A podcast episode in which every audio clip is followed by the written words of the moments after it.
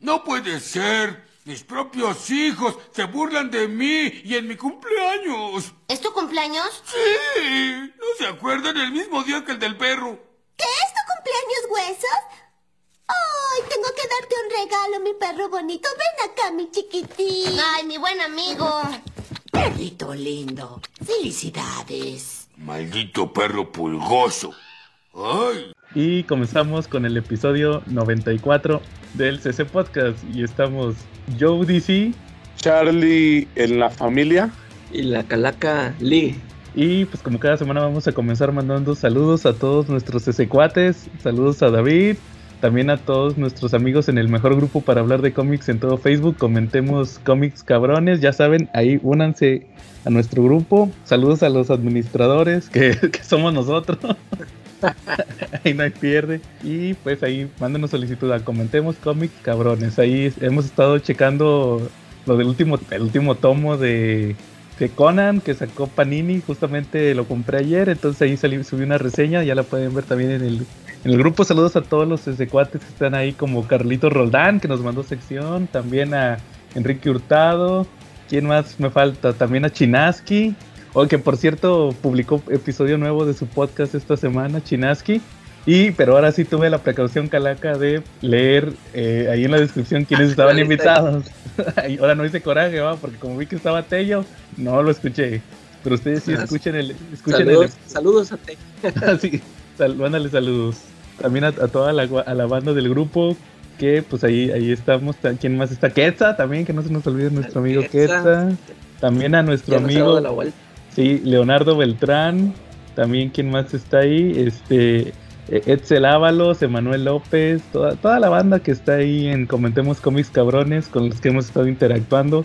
Y también eh, pues a los asecuates, como les digo, David, ¿quién más? Este. Don Armando. Sal- saludos, saludos a Gen que nos vino, que nos vino a hacer el paro. Ah, saludos a, la otra vez que no, que no, que no quiso venir Charlie. Allende, la hora muda, saludos. Y pues, Charlie, saludos esta semana. Sí, como no, saluditos para mi amigo Lair Rico, para mi amigo el tremendo bebote Fernando González Aguirre, para Que le mandamos saludos la semana Alex, de- pasada. bien, para nuestro brother Alex de aquí de Saltillo, para nuestro amigo Eduardo, que también nos escucha, esperemos que nos siga escuchando, porque pues, es un cuate del trabajo que ya no está, pero esperemos que nos siga escuchando desde su estado. Este, saludos, pues, ¿por qué no decirlo? Para nuestro brother Quetzal, que ya sabemos que ya tiene rato que no nos visita, ¿no? Igual y por ahí debería de visitarnos un día. Para el buen Papu, Marshall Fisher y para Aldo, que siempre nos alegran la tarde de la noche del viernes, ¿no? Con sus ventas y con sus memes, que es el super evento de la semana, ¿no? Digo, por ahí deberíamos ya de hacer un crossover, estoy totalmente de acuerdo con eso. Eh, saludos también para, pues, para David, ¿no? ¿Por qué no decirlo? Digo, igual y cae como limón el saludo, pero saludos para David, que No, dentro de sal- todo David- es cuate. David siempre Pues, eh, ese ¿qué- ¿Por cuate. qué, Charlie? ¿Qué, qué tienes contra David o qué? Sí, ¿qué pasa ahí, Charlie? Ay, no tengo nada contra David, de hecho, no, de hecho yo, yo, yo apoyo la casa, la causa davidista. Cu- Cuando David escuche este episodio dentro de uno o dos meses te va a reclamar. Te va a dar. No, David es super CC cuate. Muy bien, Charlie. Oye, Charlie, cochino español esta semana, ¿cómo viste lo que salió por parte de Smash? ¿Compraste algo? No, fíjate que ahí en el trabajo he estado bien atorado, entonces la verdad estoy un poquito de- un poquito desconectado de eso, pero presúmeme todo lo que salió, porfa. Sí, pues fíjate que salieron, por fin llegó mi envío, ya pudieron ver ahí el video, que de hecho la calaca te mandó saludos en el video. saludos al desaparecido Charlie. Ah, no, fue en el sorteo, ¿verdad, calaca? en el sorteo. Sí, pero hace cuenta que ya me llegó todo lo de Smash. Llegó el Ultimates en, en un solo tomo. Astonishing X-Men. De hecho, lo único que he leído fue Astonishing X-Men. Y, y les he de decir que pese a que odio a Josh Whedon, me gustó mucho la historia de Astonishing X-Men. Los primeros, los No, primeros no lo dos- habías leído. No, lo, lo había tratado de oja- ojear hace unos años, pero no me gustó. ¿Sabes por qué? Porque también odiaba a John Cassidy. Un casa de. Es que, es que fíjate que yo lo recordaba como eh, eh, su estilo de dibujo en Uncanny Avengers, el que hizo con Rick Remender. Ah, sí. Ahí estaba Sí, bien no, feo. ahí ya está. Sí, ahí ya está muy. Sus monos están todos planos, todos acartonados, parecen robots. Y en Astonishing X-Men y en Planetary no todavía dibuja chido. Sí. Y me gustó, Sí. fíjate, fíjate que me gustó mucho la historia. Ya, ya me. Sí, el- el- yo, yo nada más he leído los eh, el primer arco ajá. y es- ¿Tú sabes si salió antes de la película de X-Men 3? Sí, ¿no? mm, ay, híjole, no me acuerdo, fíjate que la Es verdad que no sí, me porque es de acuerdo. 2004. Y la película de X-Men 3 es de 2006 o 2005.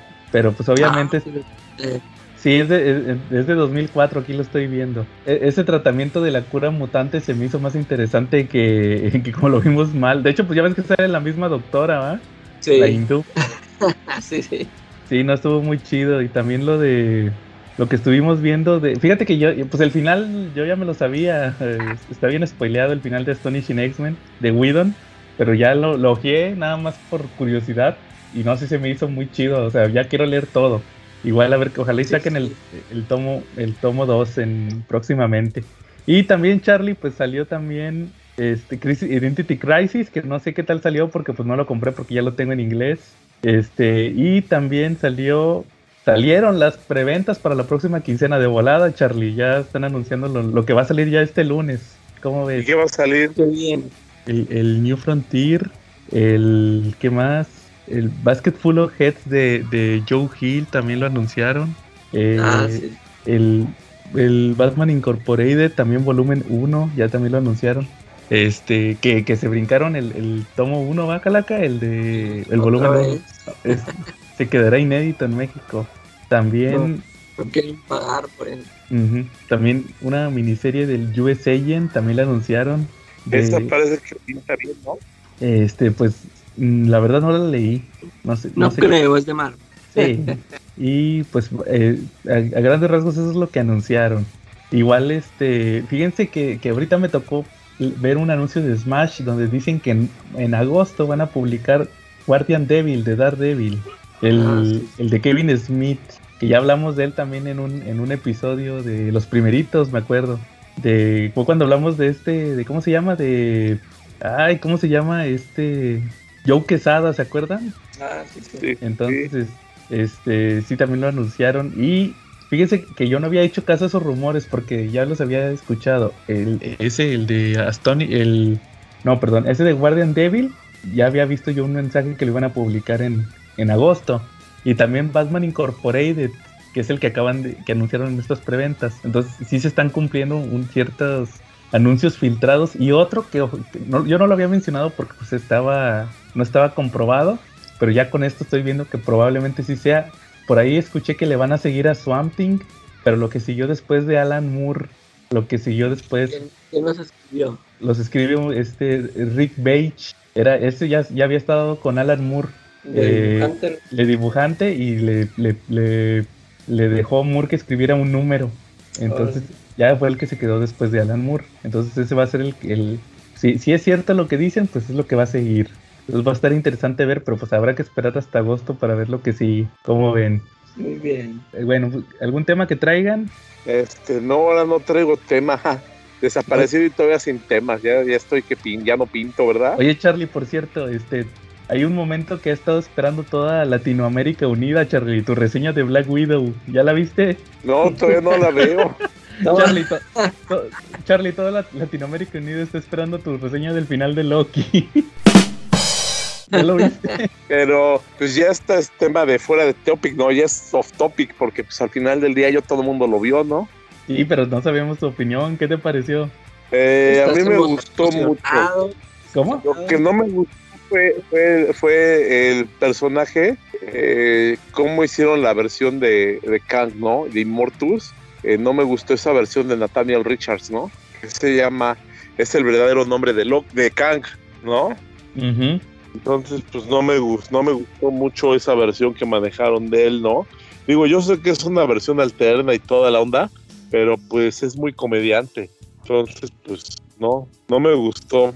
De repente por ahí había una versión de Kang que salió en Fantastic Four de, de, de Simpson, de Simonson, perdón, y ahí era y ahí era un Kang que era lagarto. Esa me hubiera gustado a lo mejor hasta un poquito más. Órale, pero acuérdate no, que... esa, esa versión comediante total no. Me gustó al final cuando aparece Loki y ya ve y ya ve la estatua de Kang ahí, como que ya anticipa el villano que viene, ¿no? De hecho, de, de hecho dicen que lo mandaron a otro multiverso que no era el de él o algo así. Que por eso no lo hecho. conocen. Pero son teorías, pues ¿Eh? ahora hasta que se haga la temporada 2. Sí, de hecho. Oye, Charlie, y por cierto, es- estás re- estás reaccionando como todos los Marvelitas que, que me han tocado leer. A nadie le gustó Kang. Eh, pero yo no soy Marvelita y tampoco me gustó. Ah, pero, pero sí te gustó la serie. Pero no hiciste tanto berrinche. Sí, la serie está buena. Oye, que por cierto, a- a- hablando de temas y hablando de odio hacia los Kangs de color, ¿sí supieron lo del anuncio de Michael B. Jordan? ¿No lo leyeron? Este, sí, pero que ya está. eh, creo que la nota es de que él va a producirla, ¿no? Todavía no, todavía no confirma que sí la va a protagonizar. Pues yo leí que sí, que ya va a ser este, que es una miniserie de Superman para HBO Max. Sí, es una miniserie. Y yo, a pensaba que la nota iba a ser en la, en la película. Ese es otro rollo, ¿verdad?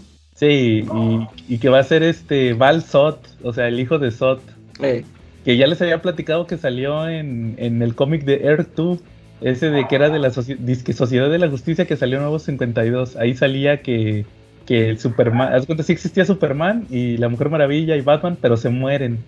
Entonces por eso se crean otros superhéroes. Y al final sale este, es el último que aparece Superman, que es este el hijo de Zod. Y luego creo que tenía así, estaba como el Superman de, de Flashpoint, que lo, que tenía, como que duró mucho tiempo encerrado en la, en la nave eh, y, y tenía claustrofobia. Entonces todo el mundo decía, o, o no, le tenía miedo a los exteriores. Entonces decía, no manches, Superman con miedo a los exteriores. Entonces, Oye, ¿es el Superman negrito ese? sí, es ese. Era el hijo de Ah, pues por eso salió así, ¿no? Se les pasó de horneado, ¿no? Ahí en la nave. El comentario, el comentario racista de Charlie de la semana. Porque no, yo creo que por eso salió negrito, porque se les pasó el horneado ahí en la nave, tardó mucho en salir. Y pues Pues ya se salió de ese color, ¿no? Pues ¿No? sí.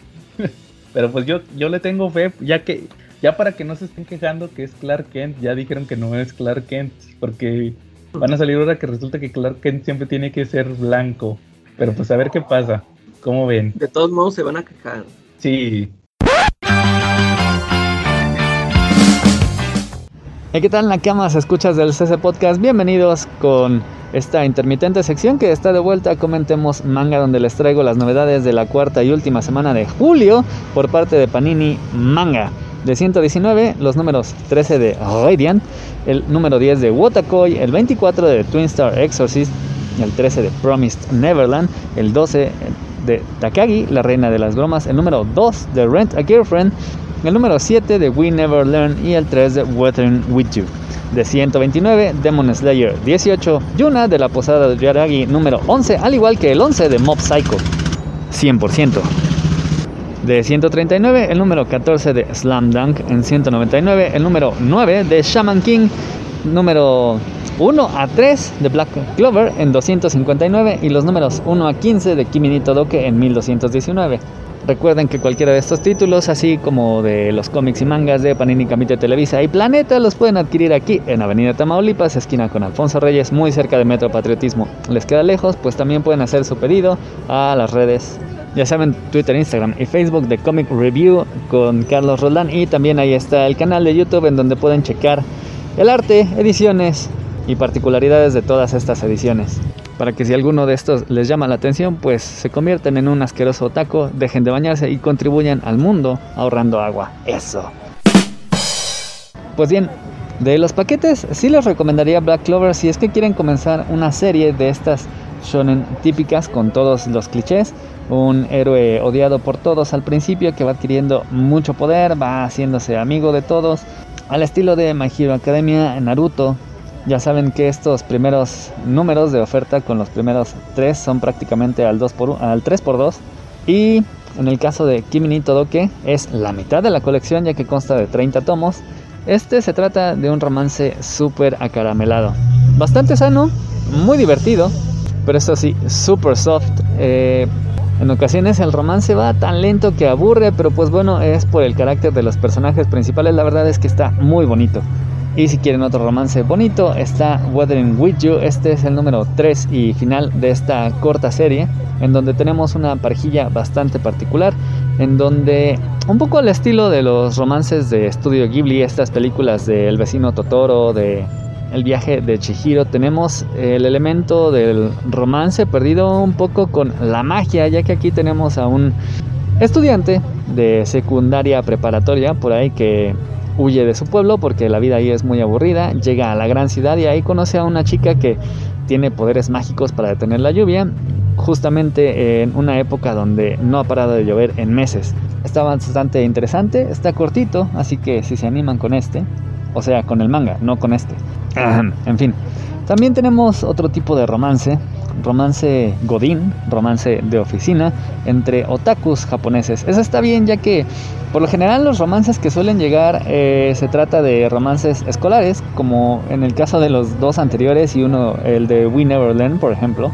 Aquí el romance pues ya es entre gente más adulta en el difícil mundo laboral competitivo de Japón, en donde vemos que pues además de navegar con toda la presión de sus trabajos, pues estos otacos tienen que lidiar con la presión, en algunos casos, de ocultar sus aficiones a sus compañeros de trabajo, mientras intentan mantener romances plagados de anime y videojuegos y manga. Este también está bastante divertido, algo soso, pero pues puro romance, la neta. También Takagi es otro otro tipo de romance, ese de, de cuando eres muy pequeño y te gusta un compañerito, compañerita, y entonces en lugar de decirle que te gusta, la empiezas a molestar por alguna extraña razón. Pero bueno, aquí los protagonistas van creciendo mientras se molestan y siguen enamorándose. Está también bastante bonito, divertido, ingenioso, pero pues conforme va pasando el tiempo y la trama tiene que ir cambiando y transformándose. Otro tipo de romance está en We Never Learn y Yuna de la Posada Yuragi.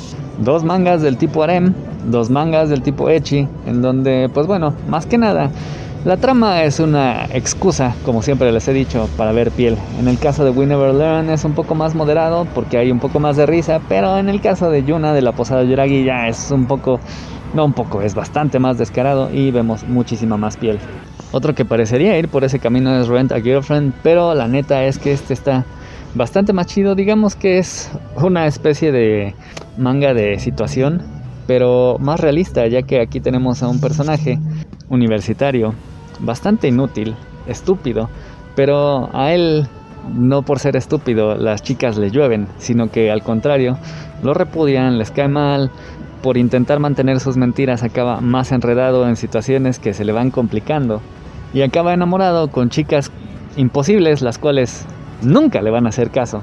Es decir, podríamos decir que es prácticamente una cachetada en la cara de todos los otakus, lo cual plantea una premisa bastante interesante para un manga que, bueno, este sí, va comenzando, así que yo sí le tengo bastante fe, pero la cosa ahí sería que ya van 20 números, así que ahí sabrán ustedes si le entran.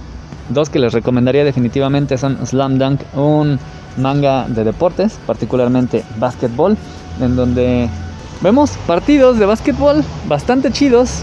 Si ustedes disfrutan del llamado deporte ráfaga, van a disfrutar de un manga en donde unos estudiantes bastante atléticos pues tienen partidos muy chidos con el espíritu competitivo, mientras que somos guiados por Sakuragi, el novato, que pues bueno, se esfuerza mucho en aprender.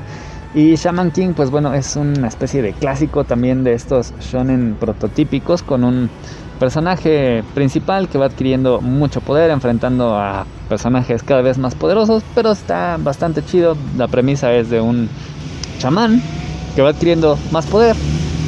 Sí, lo sé, no suena tan emocionante, pero sí lo está y tiene bastante humor si a ustedes les interesa. También ahí dentro de esa categoría pues entraría un poco Radiant, que es un manga francés, curiosamente. Demon Slayer, que está a 5 números de terminar.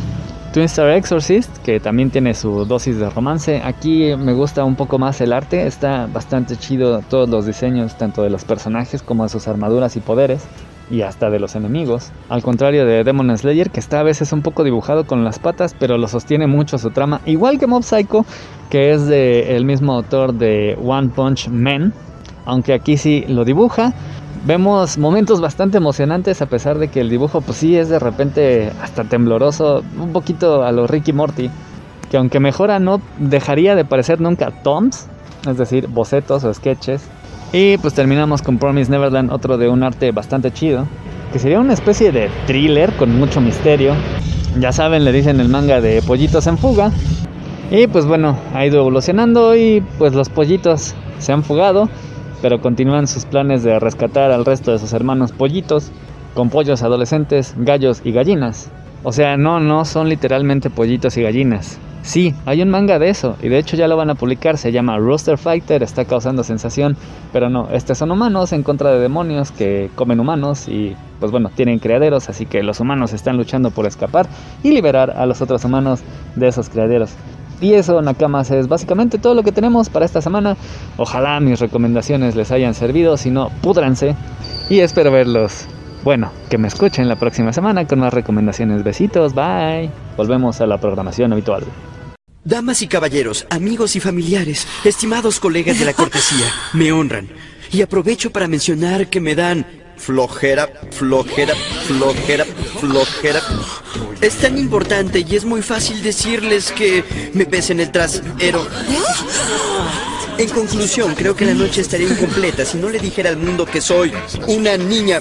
Gracias y púdranse todos y púdranse todos. Me parece que Charlie ya se fue, entonces yo creo que ahorita regresa. Aquí me está avisando que ahorita regresa. Entonces, ¿cómo, cómo ves si pasamos a la Fue por la sección? cena. A la sección donde nunca llega Charlie, ¿va? La sección de películas. ¿Hay alguna película que hayas visto, la sección Charlie, no sé. La, se- la sección Charlie se va. Sí, este, vi, vi una película de la que tú hablaste aquí hace poco, la de Promising Young Woman. Ah, la de sí, ¿y qué tal? Eh, sí, y sí, fíjate que sí me gustó, está chida. ¿Está Eh, chida, va? Sí, a mí sí me gustó. Fíjate que ya ves que también, creo que fue la semana pasada cuando comenté la de I Care a Lot. Ajá. Este, y aquí pasa lo contrario, es que en la otra te digo que la protagonista es odiosa, me, me cayó mal, o sea, yo quería que le dieran su merecido. Y aquí es lo contrario, o sea, esta chava, la- luego luego me cae bien, o sea, luego luego cuando entiendes lo que está haciendo, este, pues es la, es la héroe, ¿no? Del, del- de la película. Y, y al, y, y al contrario, igual de que en la otra película que yo esperaba que le dieran su merecido, aquí se me hizo bien gacho que, que Lo la que le pasa al final. Sí. Sí, Spoiler. eh, yo, yo sí me quedé así que dije, ¿qué? No manches, yo, este, no, no me lo esperaba. Yo dije que a mí se me hizo, sí, se me hizo muy gacho de que le pasara eso. Dije, no, no, no, esta tenía que, este, desenmascarar a todos, ¿no? O sea, y sí, al final lo logra, pero se me hizo gacho eso. Sí, lo- sí lo sentí gacho por ella. Sí, fíjate, oye, pero por ejemplo, cuando la empezaste a ver, ¿no, no se te hizo que, que- qué pensabas tú al principio de la película? Fíjate que cuando yo la Sí, o empecé sea, a ver, sobre todo esa escena donde está, ya ves que está como que en un bar y está la toma, que está como, como que hasta con las piernas abiertas y con la cara así como ida. Yo pensaba que era como de terror o no sé. ¿Tú Sí. qué? Y porque, porque se levanta así de fregazo, ¿no? ¿Que qué estás haciendo? sí, yo, yo también pensé, dije, ¿esta está loca o es una asesina? No sé. Y a mí también yo pensé que iba por ese lado de terror o loca asesina. Sí, fíjate que no, yo, yo, se me hizo muy buena esa película y que por cierto, no sé si tú te fijaste de esta chava, la que, la que se venga, ya ves que se venga de una chava que, que le hace que se duerma con un vato, ¿ah? Que la Sí. que le baila y llora. No, no sé Simón. si te- que ya, esa no esa, esa actriz salió en una serie que se llama Glow, que era de Netflix, que era de unas luchadoras. Entonces, esa, esa chava Ah, no la vi. No, según yo, esa chava es la misma que salió en la película que platicaste de, de las cámaras. No sé si te acuerdas, la de las cámaras de la chava que era una como, como, como de Palestina o algo así. La de que los están grabando con las Ah, cámaras. sí. Es esa misma, según yo, es esa misma chava. Ay, mírala. La, la otra, porque según que había otra chava, ¿no? No, me- no me acuerdo cómo se llama. se llama, creo que Alison Brie se llama. Esta chava, la, la que engaña para que se duerma con un cuate. La que le, le- que le baile y llora, la que le da el video al final. Eh, Esa- fíjate que esa chava, te digo, salió en una serie que se llama Glow. Y yo me chuté una película donde sale la coprotagonista de, que salía con ella. No sé si tú si ya viste la de la guerra del mañana, la de Chris Pine. No, no es Chris Pine, es Chris, no, no, Pratt. no la he visto. La de, la de Amazon. Fíjate que yo la vi y me gustó mucho. Pero fíjate que hasta eso me sorprendí que me gustara porque es, hace cuenta que es una película de algoritmo. Está, está bien rara. Haz de cuenta que, que empieza la película de la guerra del mañana. Que está, haz de cuenta que está el Chris Pratt y el cuate es, es como científico. pero el cuate no encuentra jale, no encuentra trabajo y, hay- y está hablando por teléfono que para que le den un trabajo. Y resulta que él también fue, fue soldado, anduvo en Irak. Y hasta le dicen, oye, ¿anduviste en Irak? Sí, sí, fui a Irak tantos años, pero ya me regresé y, y, oiga, yo les prometo que yo voy a hacer un- una buena adición a su, a su equipo de, de investigadores. No, pues ya le dicen, no, este, mira, lo que pasa es que ya la vacante ya, ya la cubrimos y todo. No, pues el vato se agüita, ¿va? Y están en Navidad y- y curiosamente es diciembre del 2022.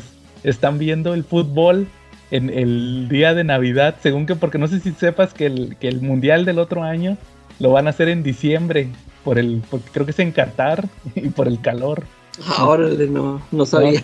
Sí, lo van a hacer creo que, que en, en diciembre. Entonces está- están viendo la, según que la final, quién sabe si sea cierto que a lo mejor sí se lo inventaron porque es en Navidad. Entonces, este, están viendo la final, va. Entonces, este, creo que, es al- que está Brasil y no sé qué. Y de repente, no, pues está- están viendo la final y en el estadio se aparecen unos soldados. Y llegan unos soldados, este, no, que venimos del futuro y les venimos a pedir su ayuda. Y luego ya, ya brinca un año y ya te explican que los soldados del futuro vienen y se llevan. Haz de cuenta que no, pues que ya. Que, se, que hay una amenaza que está eh, así como que destruyendo la humanidad. Entonces lo que hacen es que reclutan gente y se van una semana. Se van una semana al futuro y luego ya después este, regresan, pero nada más regresan el 30%, o sea, todos los demás se mueren. Se, se mueren y no, y no pueden mandar soldados así entrenados porque tienen ciertas condiciones para, para que este para poder viajar en el tiempo. De hecho, ya hasta te lo dicen más adelante que es que, que- que no puede haber paradojas. No, no, no puede viajar al futuro una persona que, que esté viva en esa época. Y, y al pasado no puede viajar alguien que esté, vi- que esté vivo en aquel entonces. De hecho, van puros, puros chavitos, o sea, son puros soldados bien jóvenes. Porque no puede ir ningún, ningún soldado grande porque no puede haber gente ahí, no puede haber paradojas. Entonces al final resulta que, que le toca al Chris Pratt irse al futuro. Ahí le explican ya, él se da cuenta de todo, ¿va? De que eso que te dije de las paradojas. Y pues va a dar al futuro y, y luego dice, no, pues tú qué eres, eres soldado. Sí, pues se murió el comandante, te vamos a poner de comandante. Y primero tiene que ir a rescatar así como que unos científicos, pero ya están muertos los científicos. Entonces, no, pues recoge lo que hay ahí en el laboratorio y tráenoslo. Y anda buscando unas, unas muestras y ahí resulta que ya te dicen qué onda, son unos como extraterrestres tipo, tipo así como los de... No sé si tú viste la de... La de, la de Un lugar en silencio, no sé si la viste. Sí. Haz de cuenta así como unos de esos tipos, no son subterráneos, pero haz de cuenta que son así de ese tipo. Así extraterrestres grandotes. Entonces, no, pues ahí se andan, se andan matando. Y luego ya resulta que en el futuro hay una persona que él conoce. Y ya ahí, ahí tiene que andar viajando entre el pasado y en el futuro para, para así. eh, O sea, al final pasa de ser de ciencia ficción, de viajes en el tiempo extraterrestres. Te, te digo, es como que el- el el- son como algoritmos. Porque sí lo, sí noté mucho de que, a ver, como, como que de qué va a ser la película. Ah, pues que sea de Chris Pratt.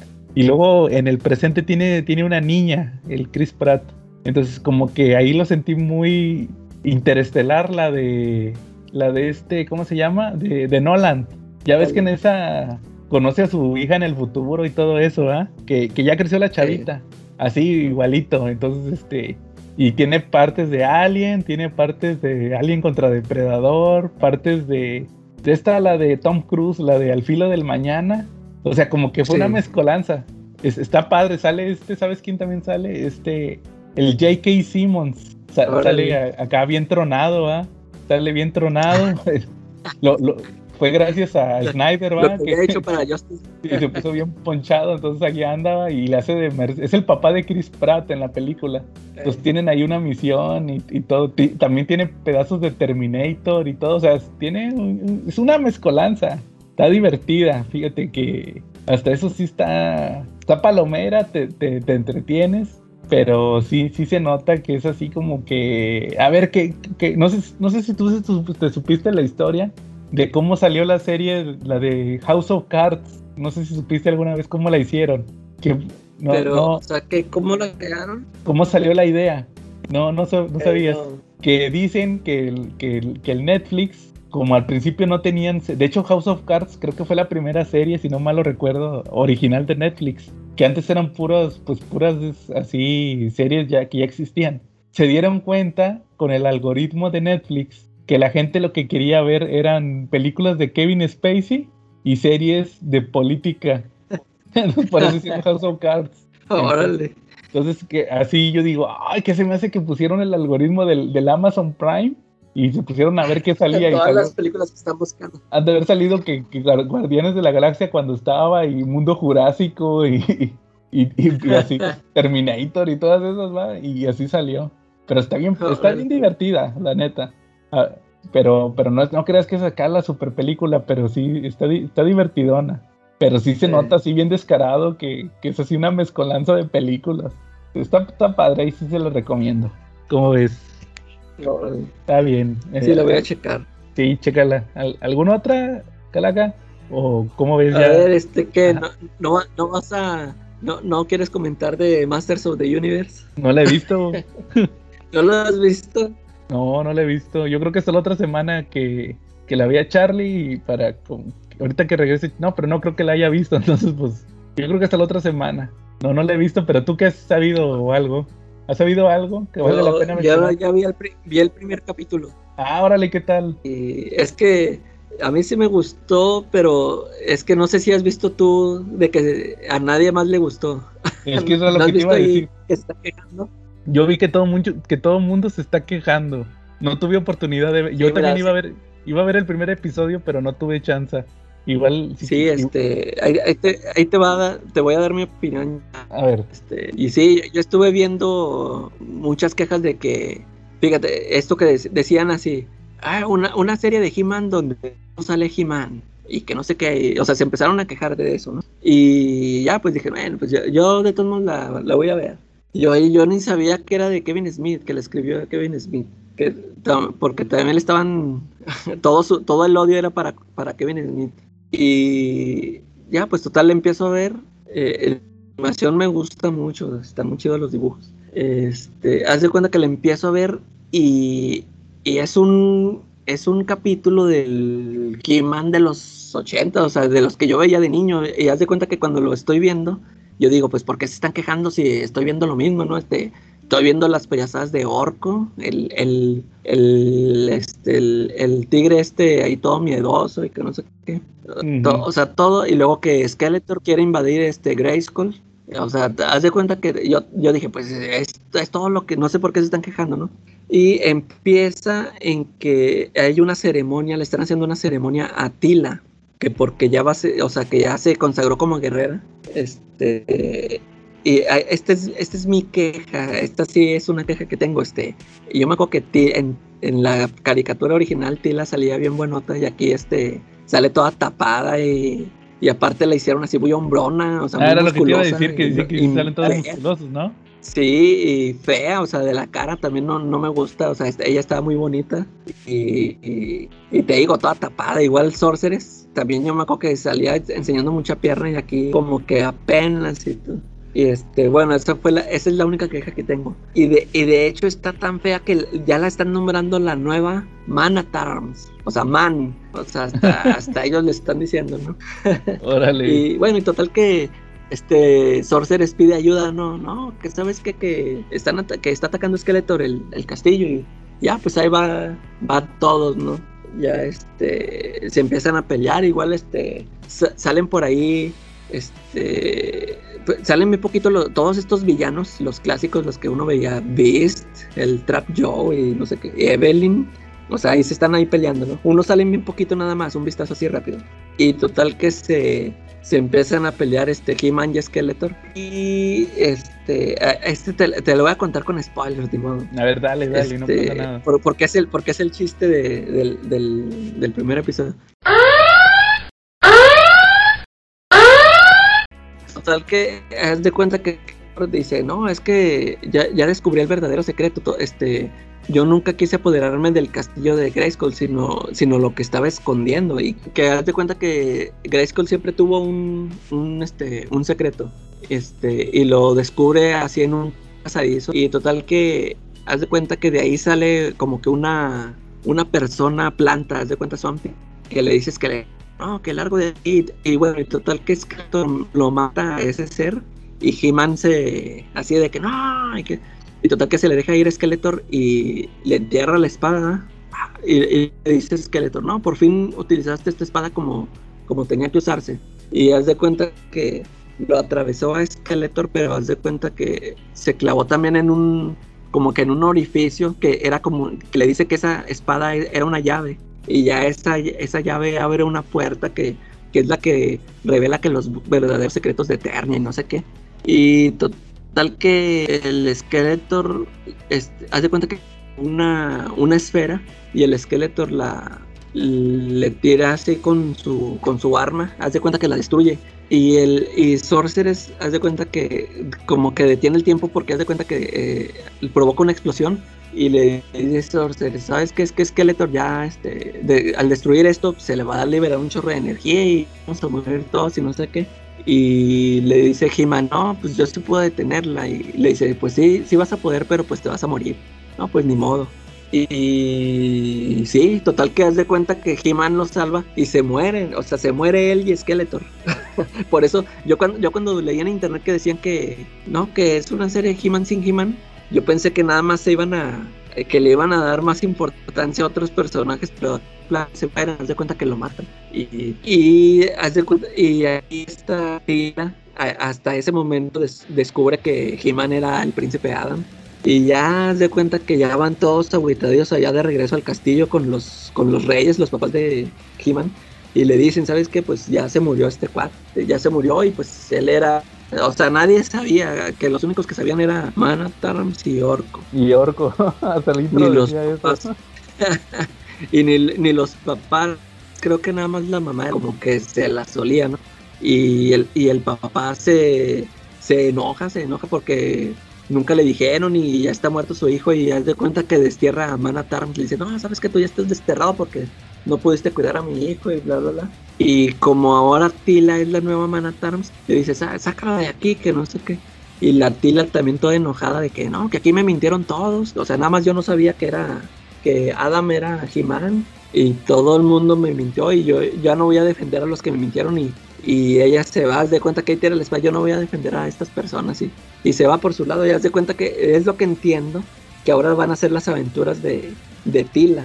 Y este, bueno, para esto, ahí se suelta el pelo, ahí se, ahí se ve mejor que lo que se veía al principio. Y, y te iba a comentar, fíjate, a mí no me, no me molestó porque en, no, ya ves que te digo que en el momento en que estuve yo viendo que era como una, un episodio de los 80 de hace mucho, a mí como que hasta me estaba aburriendo.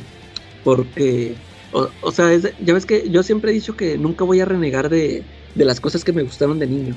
Por Claro. este, la serie original de He-Man a mí me, me gustó y no voy a renegar de eso, pero de lo que sí renegar es de que, por ejemplo, ahorita en este tiempo, o sea, ya sabiendo que pueden dar este, el tipo de historias que pueden darnos la calidad y todo esto, ahí, aquí sí me molesta que estén así, o sea, que hagan lo mismo, o sea, de, o sea, que estén refriteando historias viejitas, porque ahorita pueden hacer mucho más, ¿no? Este, a- ahí es, porque te digo, yo, era un, era un episodio calcado de los ochentas y a mí me estaba aburriendo. Y, a- y, en, y al contrario, a mí me interesó que, o sea, se atrevieran a hacer ese cambio, ¿no? De que, este, se atrevieron a, o sea, se fueron hasta el extremo. Yo, yo te digo, a mí si, si nada más, si le hubieran dado protagonismo a otro personaje, pero que He-Man ahí anduviera, que nada más lo utilizaran de que, que llegara al final nomás para golpear y ya, este, er- a mí se me hubiera hecho así un cambio así, pues, o sea, para que le dieran este, importancia a otros personajes, pero aquí se fueron al extremo de matarlos a los,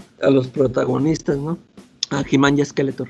Y, pero te digo, a mí se me hizo interesante, dijo, pues voy a ver qué tal, eh, qué tal están los otros este, episodios, pero sí todo lo que pude ver en internet, todo el mundo se quejó de que, sí, o sea, se les quitaron a sus personajes y ellos, a ellos no- como que a ellos no les interesa ver este, las aventuras de Till.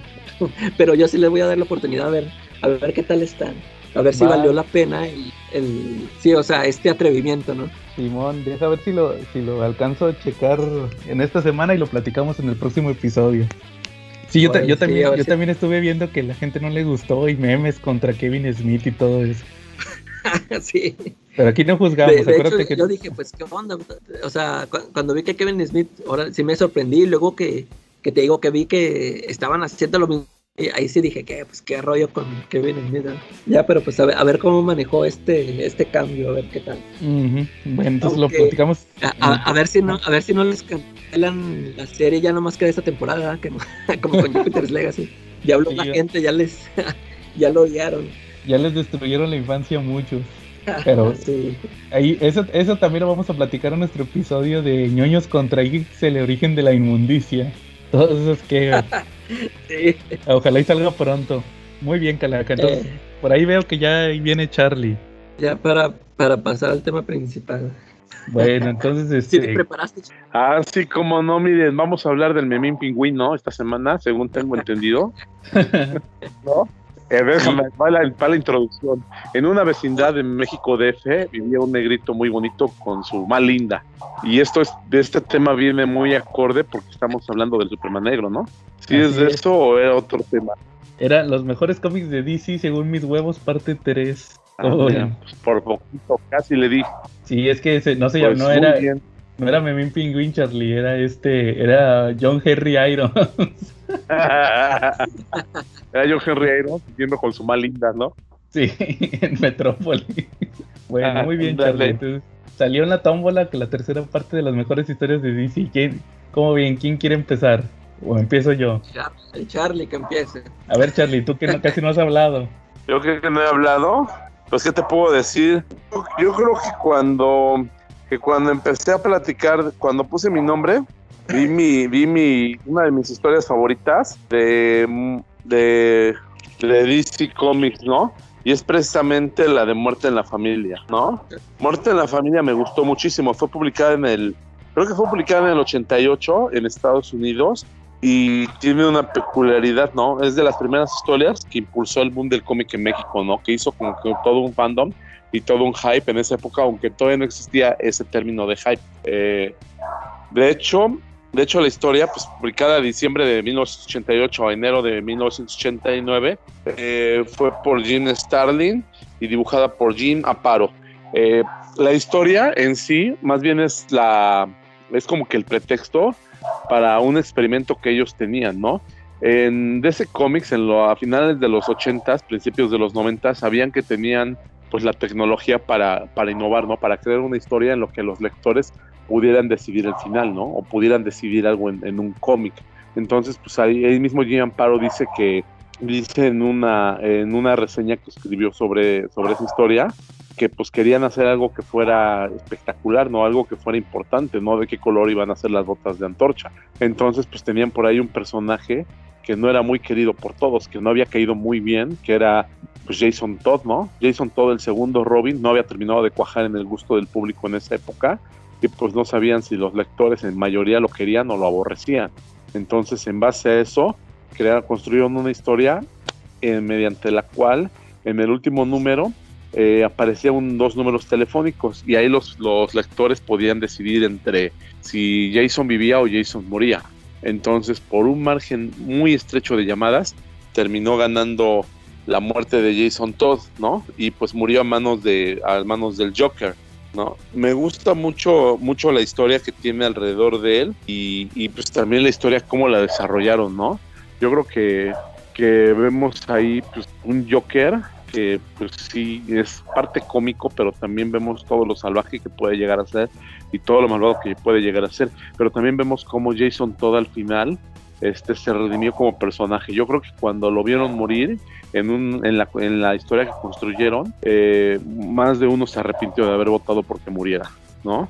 Porque pues vieron un personaje muy noble, noble en exceso, ¿no? Digo, al final, pues la búsqueda por una madre que ni siquiera lo había criado y, y, y el salvar la vida de ella, pues fue lo que provocó su propia muerte, ¿no? Porque él pudo haberse, él pudo haberse salvado solito, ¿no?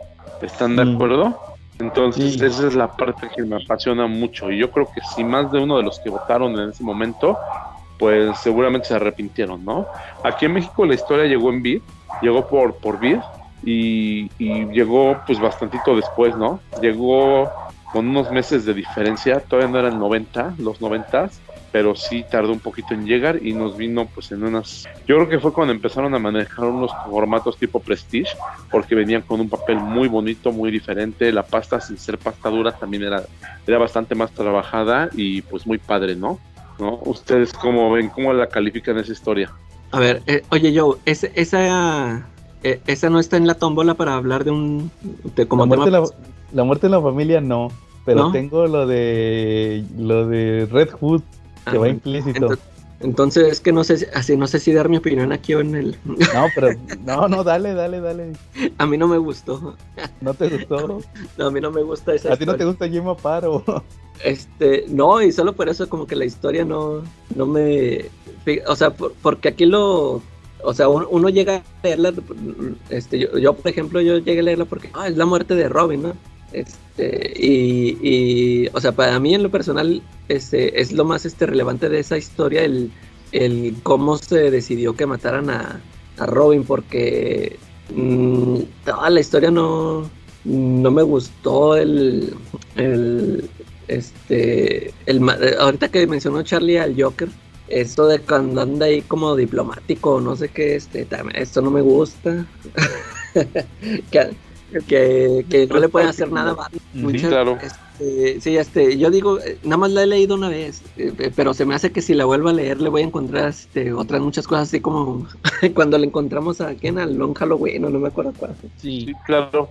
Tiene De tres curiosidades. La primera, que, que es un cómic donde sale un personaje histórico, sale el Ayatollah, ¿sale? Y mencionan a Ronald Reagan como presidente de Estados Unidos. Esa es la primera curiosidad que tiene. La segunda curiosidad es que ahí eh, Joker fue nombrado embajador de Irán.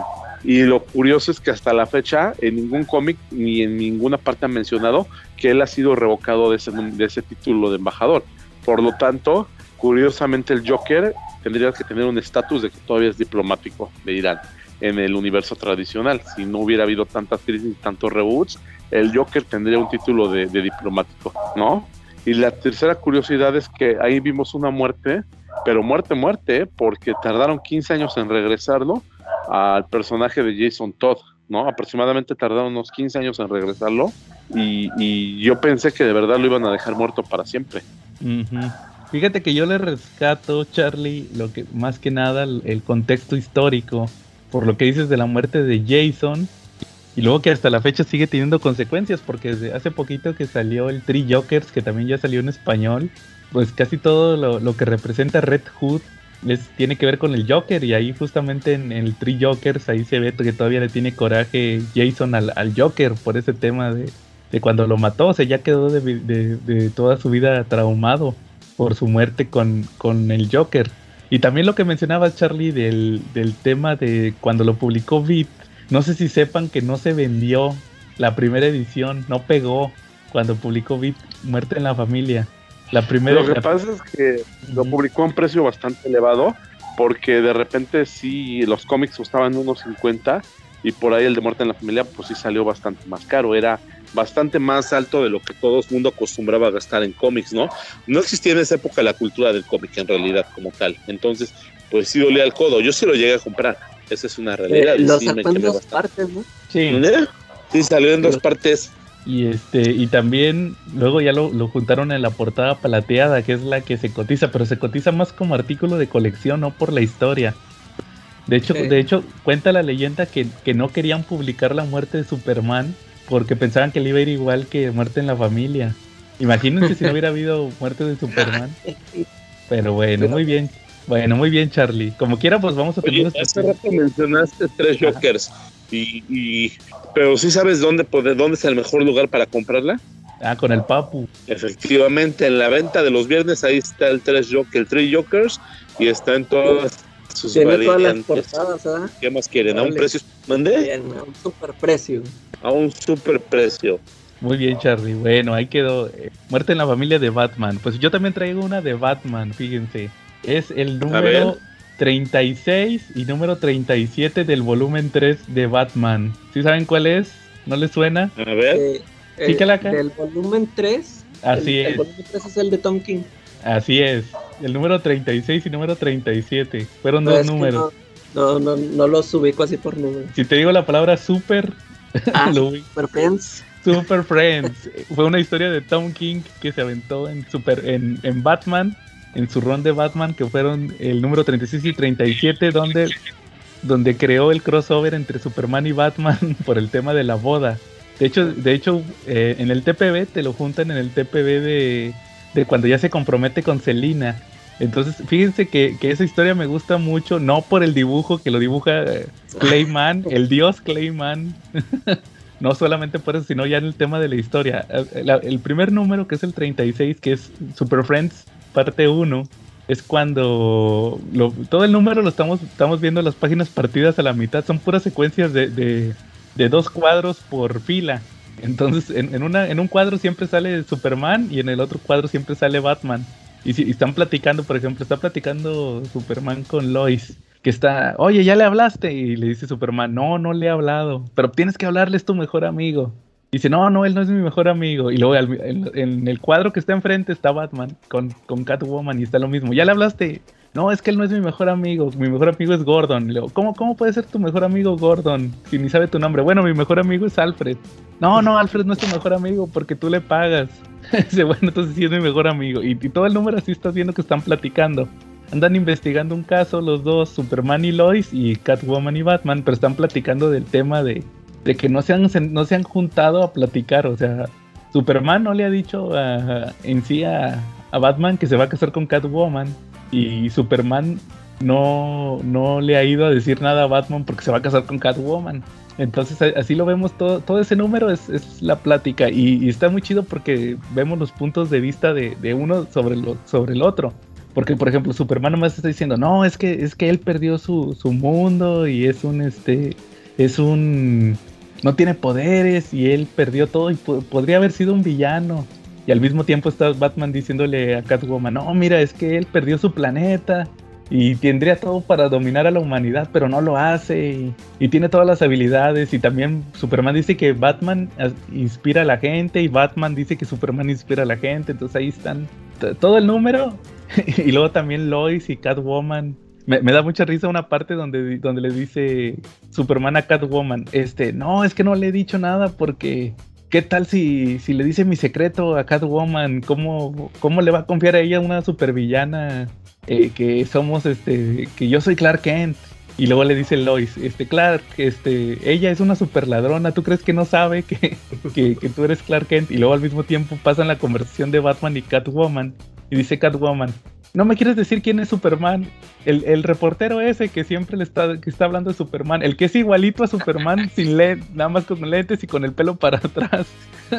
Soy segura que, ella, que él es Superman, ¿no? Entonces, y al final, al final también platican eso de que inspiran, que inspiran y que al final los dos admiten que, que, que uno es el mejor que el otro. O sea, Superman dice, es que Batman es mejor que yo. Y Batman dice, es que Superman es mejor que yo.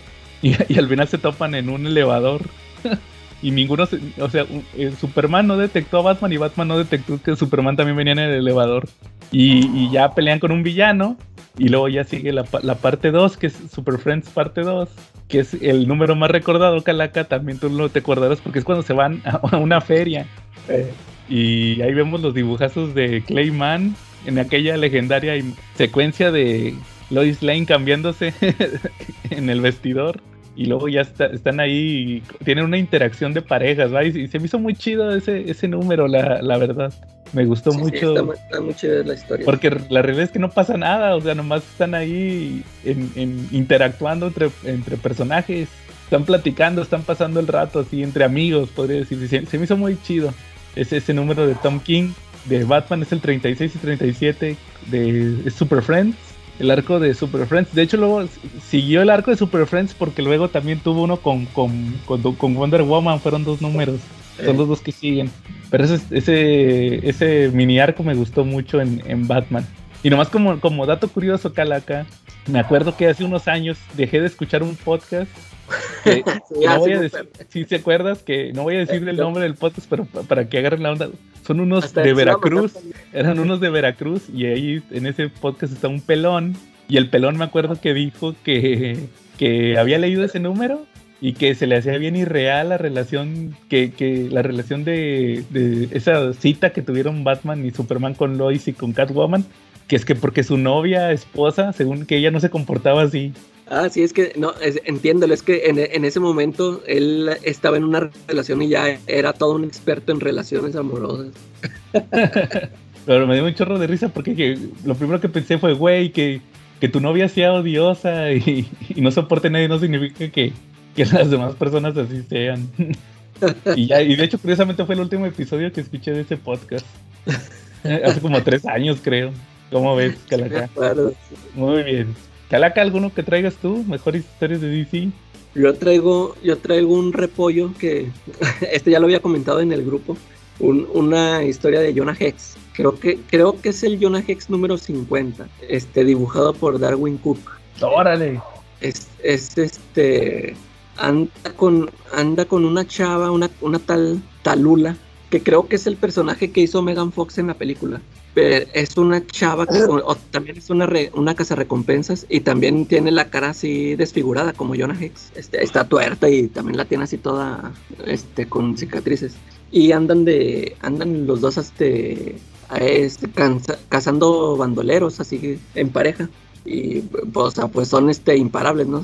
Total que llegan a ya después de que se aventan hacia una su jornada de trabajo llegan a un bar y este corren a todos, órale, sálganse y, y pues hay para quieren este lo quieren para su para, como unido de amor, ¿no? Total que pues ahí este pasan la noche y, total que cuando se despierta el Jonah Hex ya no está la, la chava esta ya no está y, y se va, haz de cuenta que se va a otro pueblo y allá descubre que está embarazada. Y no, pues esta empieza a ser una una nueva vida, ya, ya no quiere ser este casa recompensas, se la quiere llevar acá tranquila. Y cuando llega al otro pueblo el sheriff la reconoce, sabe quién es y le esta misma chava le dice, no, no, no vengo a causar problemas, yo vengo nomás este, a hacer una nueva vida. Y total que ahí ella se empieza ahí a enamorar del sheriff ese y empiezan a, a vivir juntos como pareja. Y ya, ya anda así este panzona la, la chava. Total que ya en el pueblo ese hay, hay una señora que es, es, como estas fanáticas religiosas y haz de cuenta que cuando ve que está embarazada algo, haz de cuenta que como que tiene un presentimiento de, este, ella misma piensa, o sea, no le dice a nadie, pero dice, no, este, como que algo, este niño viene mal, este, este niño es la maldad, algo así, ¿no? Y total acá por otro lado el Jonah Hex, este pues él, él ni cuenta de que esta chava está embarazada, él, él sigue en su trabajo así, este, matando eh, secuaces. Y hasta que en una de esas, este, ya cuando está a punto de nacer el bebé de la, de la chava esta, son atacadas. Haz de cuenta que el sheriff la, la, va a llevar al hospital con el doctor ¿no? y son atacados por un grupo de bandoleros y total que al sheriff lo matan. A esta, creo que se, está escondiendo y iba eh, la, la, señora esta fanática religiosa iba con, con ellos, con el sheriff y con la chava esta. Y ya, ya cuando este, aprovecha esta situación de que los atacaron y como, o sea, como fanática religiosa de que no, que tu bebé está maldito y no sé qué, total que se lo saca, así le, le abre la panza con una navaja y se lo saca y se lo lleva al bebé. Y está ahí, se, se queda ahí desangrando y pues por estas cosas que siempre, siempre pasan así sin explicación, va pasando por ahí Jonah Hex y la hace cuenta que agarra a la chava y se la lleva y pues la salva, ¿no? O sea, se, se salva la herida y pues ya le cuenta, la chava esta ya le cuenta, no, pues sabes que es que me fui porque pues estaba embarazada y yo quise acá hacer mi vida y, y se enoja el Jonah Hex, bueno, y le, le, dice a esta chava, le dice, no, es que de todos modos, es que yo no te dije nada porque pues de todos modos ni lo ibas a querer, ¿eh? tú no, yo te conozco y no ibas a querer cuidar, no ibas a querer tener al niño. Y se enoja el Jonah Hex, le dice, no, pues nunca me preguntaste qué rollo. Y le dice, no, sabes que yo, este, voy a recuperar al, al, al, bebé, pero ya hasta aquí terminamos, ya se acaba lo nuestro para siempre. Y total que va este, el Jonah se anda ahí buscando y anda ahí preguntando por todos lados, hasta que da, este, da con la señora, de cuenta que a la señora la tienen encerrada, porque la encontraron con un bebé y que, que no era de ella, que bla, bla, bla. Total que cuando ahí la tienen encerrada, este, la, la, señora luego, luego lo ve, como lo ve así desfigurado, y dice, ah, usted es el padre, ya sabía yo que era padre de unos demonios y que no sé qué. Y que dónde está el bebé y que... Y ya le dice el, el que la tiene ahí encarcelada, le dice, no, pues que ya cuando, cuando nosotros la encontramos ya lo traía el bebé muerto, que fue una niña. Y no, pues ahí el, el Jonah Hex ahí en la, en la cárcel se la, se la echa, la mata y a la señora. y va y haz de cuenta que va y nomás le de- va con la con la chava esta, la talula, y nomás le va a llevar a la, al, al bebé, el, el cuerpo del bebé así en un, en un este, como en un ataúd así pequeñito, y ya se lo deja, nada más de cuenta que nomás le tocan la puerta y se lo haga y ya no está ahí el Jonah Hex, ya, y en eso se termina. Se me hizo muy chida esa historia, digo, yo nunca había leído un cómic de, de Jonah Hex y, y esa historia se me hizo muy chida. Es que se, se viene en un libro que tengo de...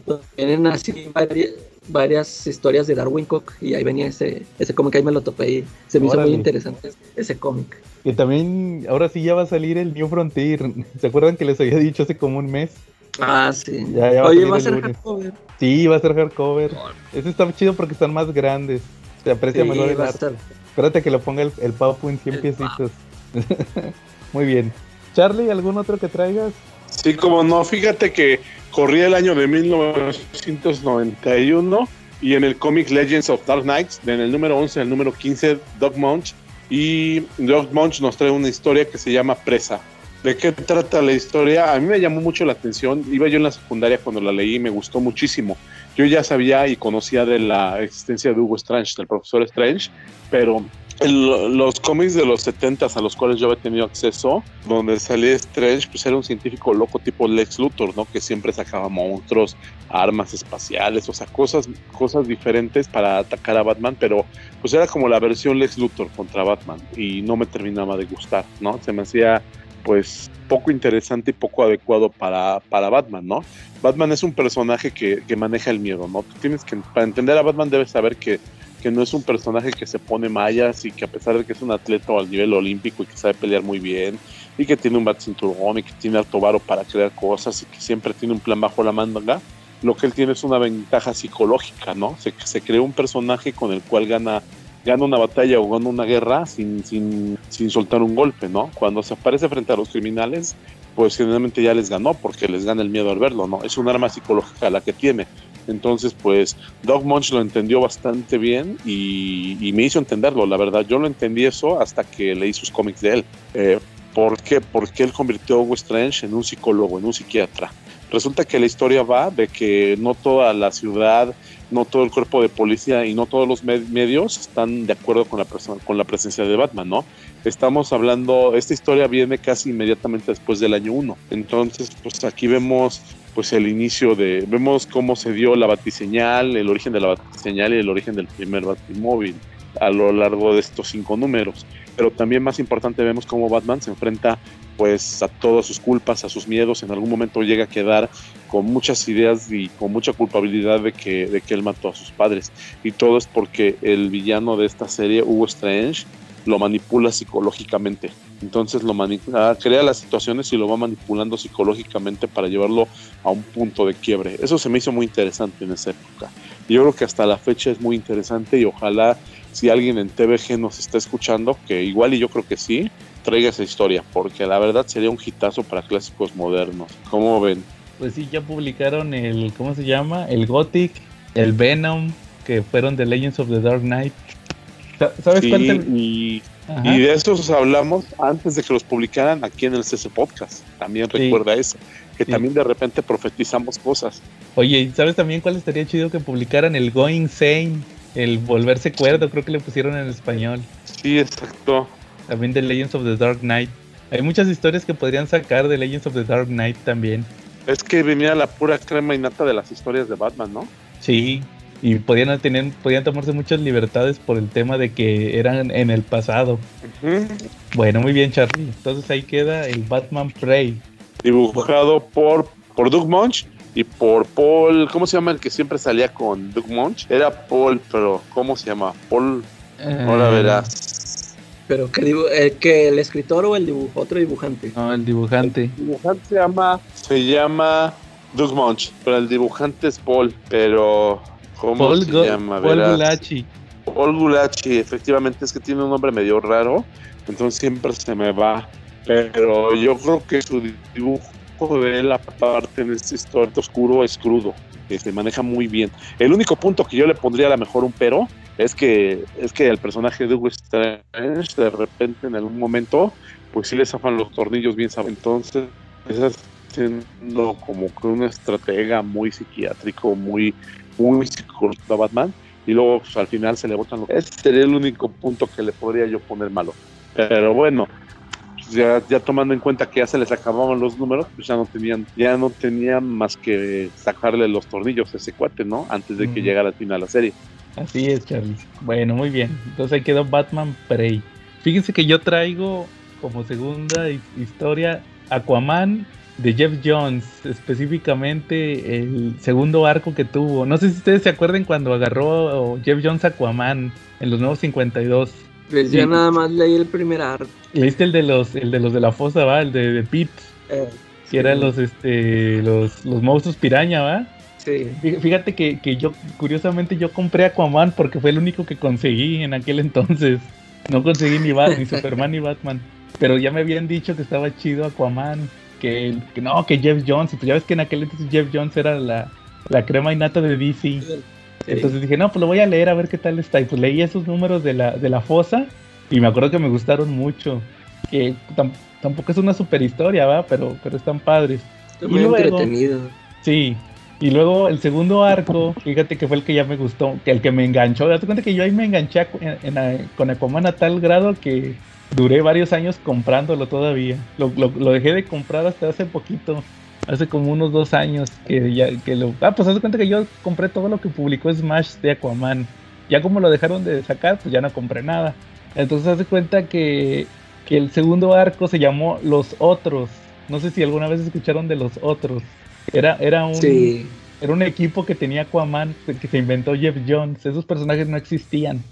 Entonces se, se inventa este, que que se cuenta, la historia es que está Black Manta ahí, de, de hecho ahí aparece por primera vez Black Manta en los nuevos 52, en este reinicio de Aquaman, y empieza a cazar a, así, de repente empieza a cazar a unos como superhéroes, y, y todos conocen a Aquaman, y luego de repente eh, lo va a ver, haz cuenta que hay una que es como una amazona, pero amazona así como una eh, aborigen, trae, trae taparrabos y todo. De, de hecho, se me hace que es de, ¿sabes qué?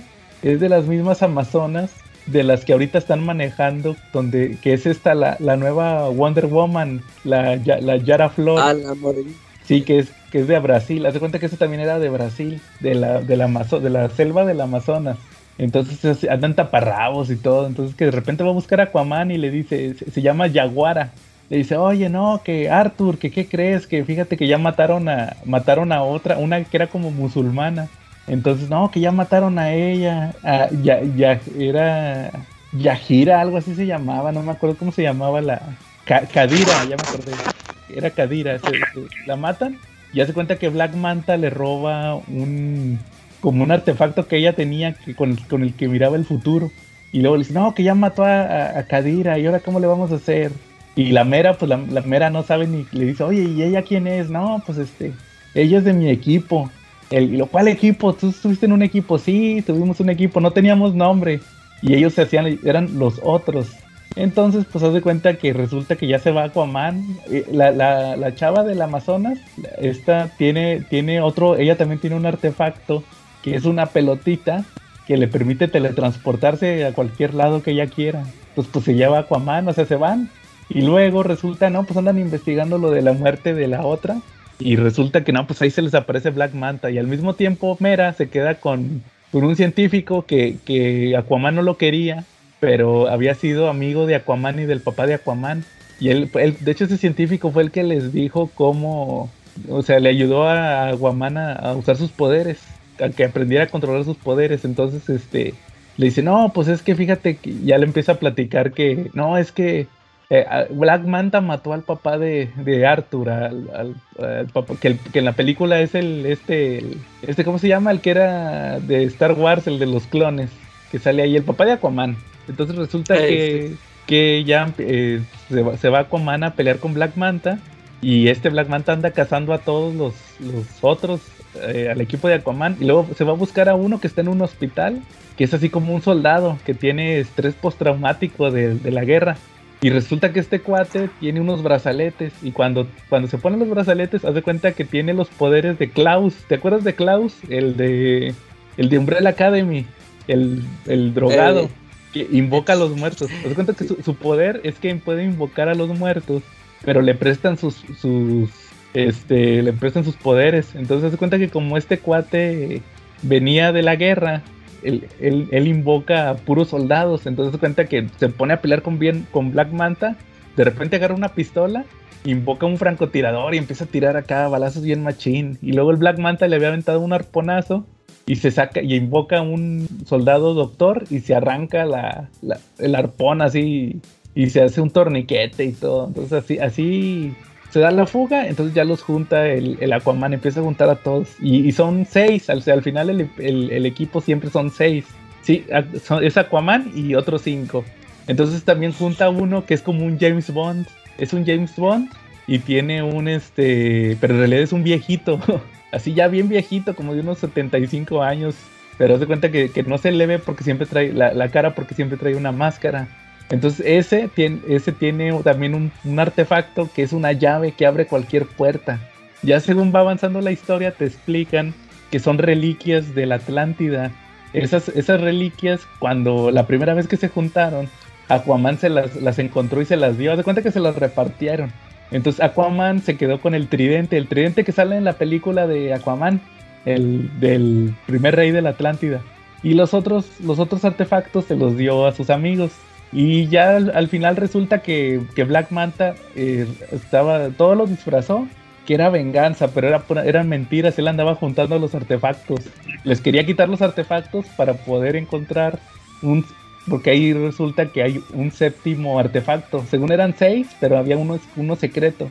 Que es el, es un, es un cetro para controlar a los, a los, a los monstruos piraña, a los del principio, al, del primer arco de Jeff Jones. Y, y ya se cuenta que al final, pues se da la, eh, como que la revelación más chida del cómic es que se supone, es, es como que la revelación acá de que, ah, no manches, que hace cuenta que, que ya confiesa el doctor este, el, el que te digo que ya Aquaman no lo quería, que él quería hacer público que existía a- Aquaman cuando era niño para, para hacerse famoso y el papá de Aquaman no quiso.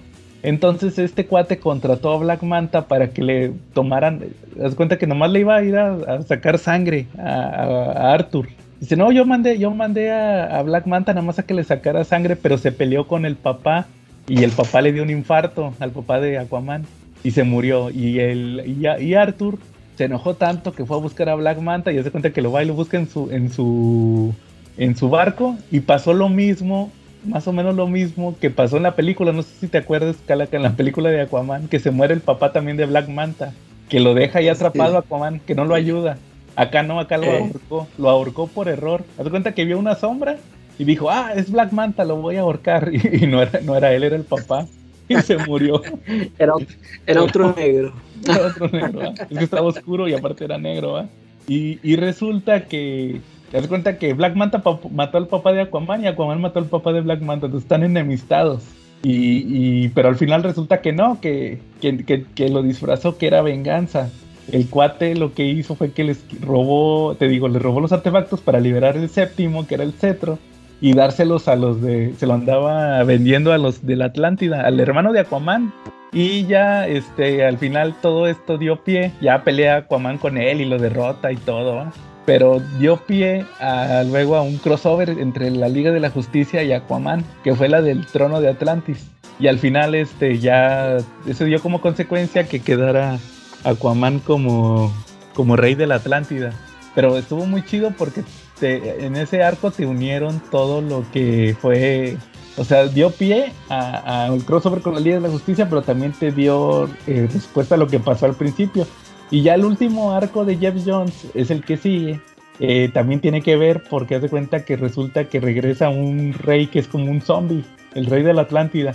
Y a ese rey era el que había creado los, los artefactos. Entonces hasta al final como que hizo la, la historia muy redonda Jeff Jones. Ya, ya posteriormente también le dio un título que fue así de que me acuerdo que, que causó mucha, fue noticia, porque decían Aquaman va a tener dos cómics al mismo tiempo, que era el Aquaman normal y el de Aquaman, el Aquaman y los otros que le dieron, pero nomás duró como 11 números, que ya los compré en, la, en el aniversario de, de Fantástico y ese lo escribía Dan Jurgens, nomás lo escribía. y como que le quisieron dar aventuras también al equipo. Fíjate que estaba muy bien desarrollado ese equipo, pero como no, ya no lo escribió Jeff Jones, como que ya se perdió. Pero estuvo muy chido. Oye, entonces ahí- ajá. Eh, ¿Tiraron película animada? Ah, del trono de Atlantis sí, pero fue más, le cambiaron mucho la historia. Ah, eso te iba a preguntar, que, que cómo habían, que se le habían respetado. que- Sí, no, no, no, le quitaron todas las referencias a lo que había pasado con Aquaman en los cómics. Haz de cuenta que nomás es así, sí, un Aquaman así como eh, muy nuevo que acaba de descubrir sus poderes. Entonces nomás lo recluta la Liga de la Justicia. Pero sí, o sea, pero basado en los cómics de Jeff Jones, no, o sea, lo, lo que está más basado en los cómics de Jeff Jones es este, es la película de live action de Aquaman. Que tampoco está tan chida, ¿va? pero, pero me gustó porque tomaron muchos elementos de los cómics. Como ven? Sí. Bueno, ¿a- ¿algún otro Calaca? Yo traigo otro, otro de Jeff Jones, es, eh, otro que ta- otro repollo, otro que también ya comenté en el, en el grupo, el de Superman Last Son, Ah, Es- órale. escrito por Jeff Jones y dibujado por Adam Kubert, que fue, que fue lo que me llamó la atención para leerlo, porque que fue cuando eh, los hermanos Kubert se vinieron a DC y, me, lla- me llamaba la atención ver qué iban a hacer con Batman y Superman, ¿no? Y este y pues sí, yo nomás le entré a, esa, a esa historia por el dibujo, pero pues está muy buena la historia. Que a Jeff Jones todavía no lo, no lo conocía tanto, así, no había leído así tantas cosas de él. Y me gustó mucho esta historia en la que este, llega, se estrella otra nave, como si, una nave kryptoniana. Este, pues Superman es el que la recibe, ¿no? Y luego, luego él dice, no, pues esto viene de Krypton, venían jeroglíficos ahí, y sa- y sale un chavillo. Y ya, total, que lo, agarra, no me acuerdo si es Cadmus el que lo, lo agarra y ahí lo tienen así como en observación. Y a Superman este se le hace gacho, dice, no, ahí lo tienen, ¿cuál en observación? Lo tienen como prisionero, ¿verdad? Y es un, y es kryptoniano, o sea, ya le habían hecho pruebas y su fisiología era kryptoniana y, y que quién, que qué onda, no, pues este, total que lo- este Superman lo saca de Cadmus, bueno, va y habla primero con Lois, le dice, ¿sabes qué? Yo me lo quiero traer, este, porque no quiero que lo tengan ahí como un, o sea, lo que siempre temieron mis papás, que algún día me iba a pasar si descubrían, o sea, si sabían de mí cuando era niño, este, no quiero que, le- que él viva lo que mis padres siempre temieron, ¿no? Y le dice, ¿sabes que lo voy a sacar y, y, nos, y lo vamos a traer aquí y vamos a decir que es mi sobrino o algo? Vamos a inventar algo así como... Y ta- hasta, pues también le pide ayuda a los papás, este, de que ustedes cómo le hicieron conmigo, ¿verdad? Que, o sea, cómo... eh, o sea, me, encontraron y, luego, luego me... O, sea, ya fui hijo de ustedes, o sea, cómo me trajeron al mundo legalmente, ¿no?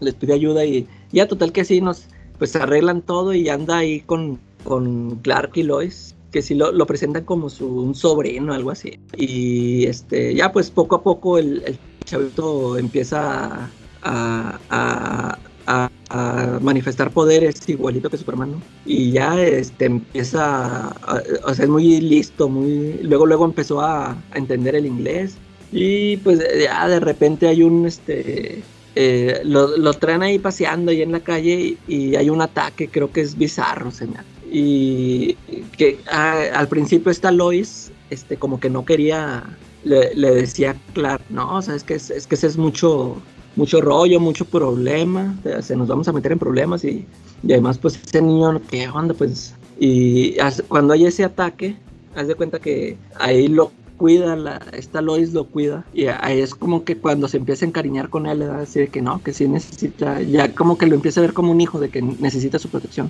Y luego ya después se descubre que el, que el chavito es hijo de, de Sod y de, ¿cómo se? No, no me acuerdo si es Ursa, la, los kryptonianos estos de la zona fantasma. Que en una versión es Ursa y en otra versión es Paora. Ándale, no, ya ni me acuerdo en cuál es en, en el cómic, no sé, no sé quién es, pero es, es hija de, es hijo de Sod y, y la chava, que se supone que lo, que ellos ya estaban planeando escaparse de la zona fantasma y ya, ya había ideado Sod un plan y para probarlo, ver si podían escaparse, mandan al, hijo, hace cuenta que lo mandan así en un, en un cohete como Superman y lo mandaron para, si él pasa, o sea, si no se muere, así de gacho, ¿no? Lo, lo mandaron de conejillo de indias. Si este logra pasar, pues ahora nos aventamos nosotros. Y ya como vieron que sí, este, sí pasó, eh, por, yo me imagino que por la nave, ya ahora sí se lanzan a estos y ya llegan y empiezan a atacar este, la Tierra.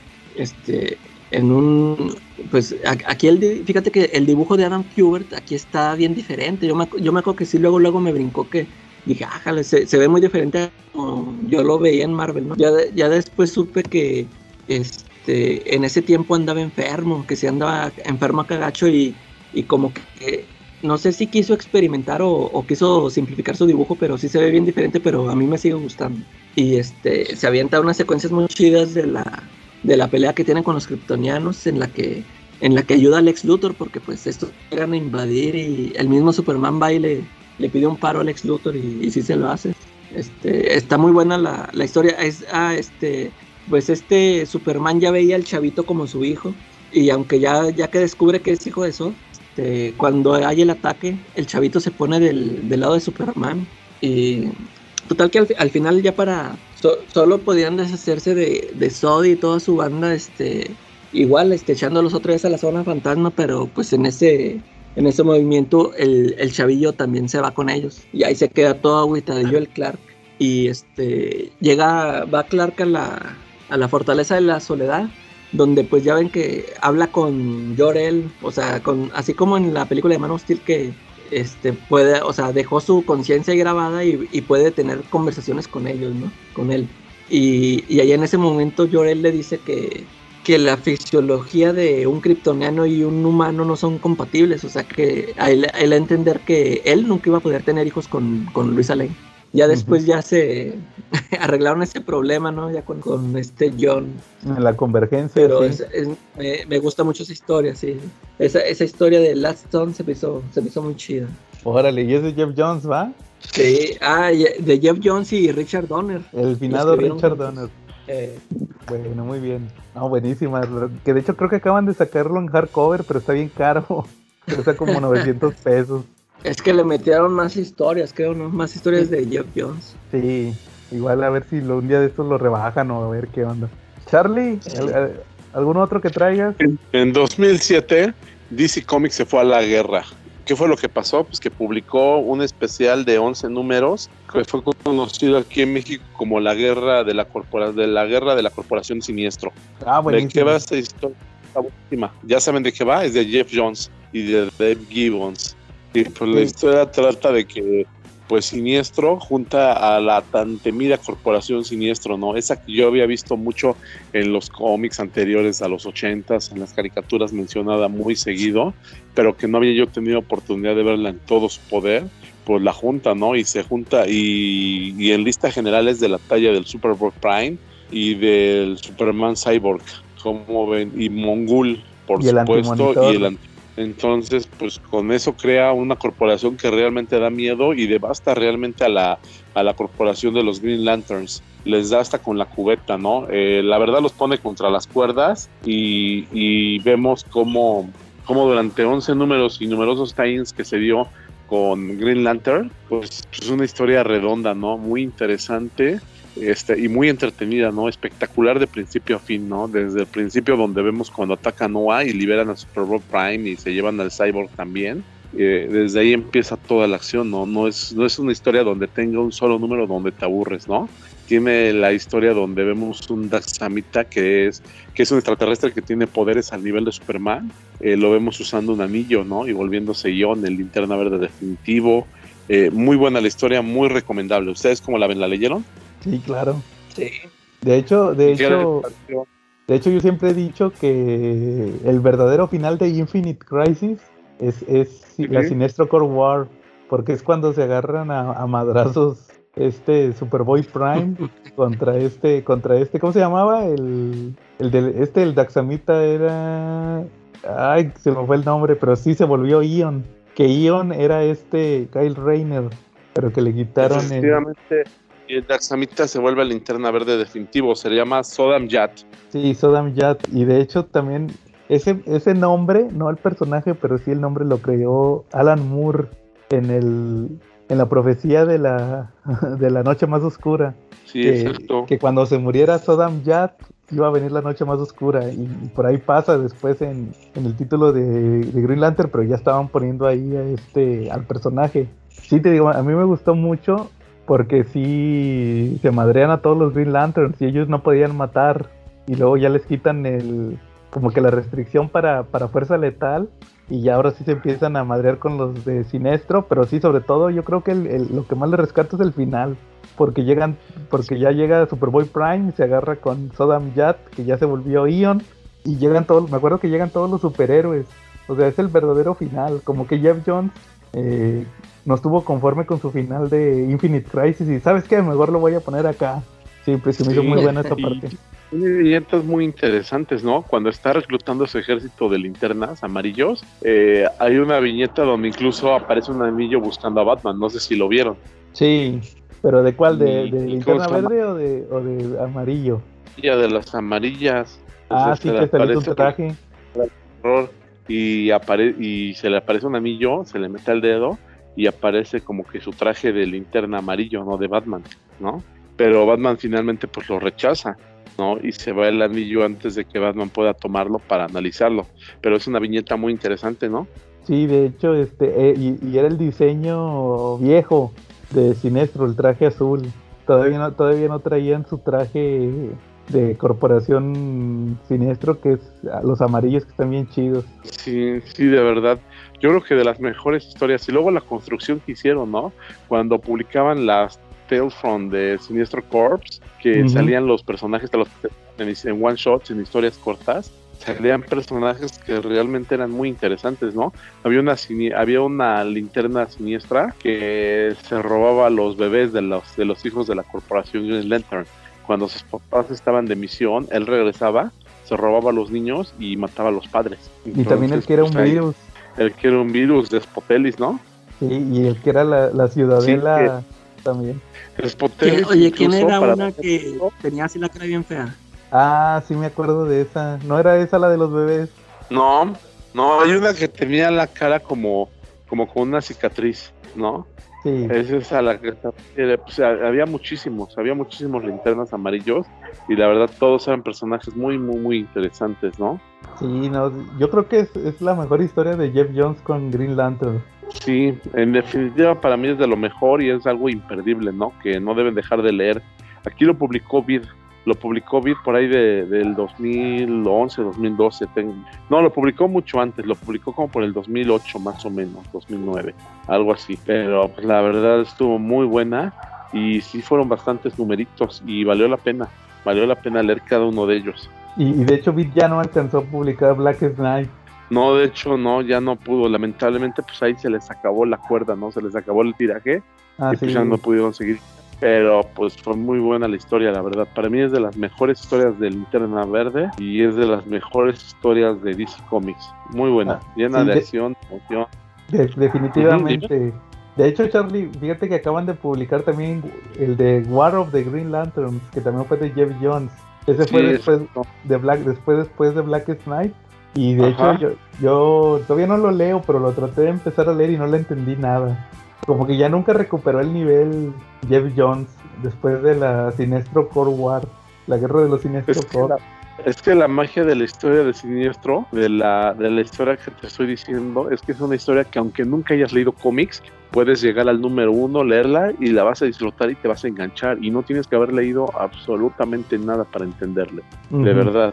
O sea, está tan redonda la historia, tan bien escrita y los personajes tan bien presentados que aunque sea la primera vez que los ves, no necesitas leer más. Igual y te va a dar curiosidad de leer algo más, pero para entenderla y disfrutarla no necesitas absolutamente leer más. Y yo siempre lo he dicho que de repente yo estoy totalmente en contra de cuando hay autores que te hacen personajes o historias tan densas que necesitas haber leído toda la colección de los cómics más los últimos 20 TV novelas para entenderlo, ¿no? Entonces, pues así no va. Es correcto, Charlie. Oye, mu- muy buena recomendación, de- definitivamente de mis, de mis cómics favoritos. Un añadido, porque por ejemplo ahí se menciona que Despotelis fue el causante de la muerte de la madre de, de Kyle, de uno de una interna verde que ocupó el lugar de Hal Jordan, brevemente, después de que Hal Jordan cayó de gracia. Entonces menciona que, que Despotelis fue el que mató a su madre. Entonces, pues ahí le da como que un amarre más emocional, ¿no? Sí, estuvo muy bien construido todo el tema del Sinestro Corp. Sí, de hecho, De hecho, por ahí creo que están los TPBs en Amazon igual, pero, pero no del Sinestro Core, de los números anteriores, que es donde venían todos esos backups que tú dices, esos valen mucho la pena. Bueno, sí, muy bien, Charlie. Bueno, yo la última que traigo es una de cajón. Ahí sí como que no le pensé mucho. Traigo el Superman anual número 11 de 1985. ¿Sí saben cuál es? Ah, el, el, de, el hombre que lo tiene todo, ¿no? Sí, por The Man Who Has Everything. Dibujado, escrito por el Alan Moore, Diosito Moore, y dibujado por David Gibbons. El equipo de Watchmen. El equipo de Watchmen, exactamente. Que de hecho, yo, yo, curiosamente la primera vez que conocí esa historia fue por la Liga de la Justicia Ilimitada. Era el segundo. Yo no, lo he visto. Yo sí, sí le cambian, pero me gusta más el cómic, fíjate.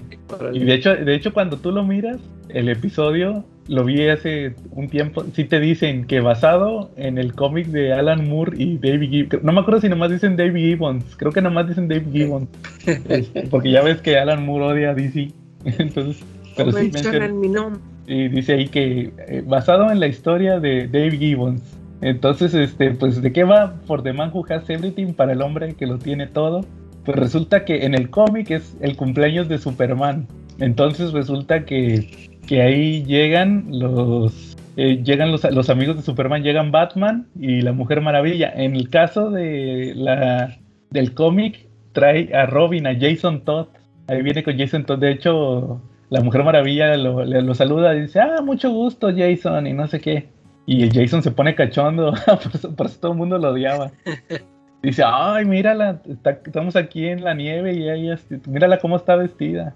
Y todavía el Batman le dice, eh, calmado, morro, este, no pienses cosas cochinas. Y luego, no, pues ya se meten. Y, y de hecho, fíjate, en el cómic le regalan a, a, a, Clark, este, la Mujer Maravilla lleva la ciudad embotellada de Candor en una, sí.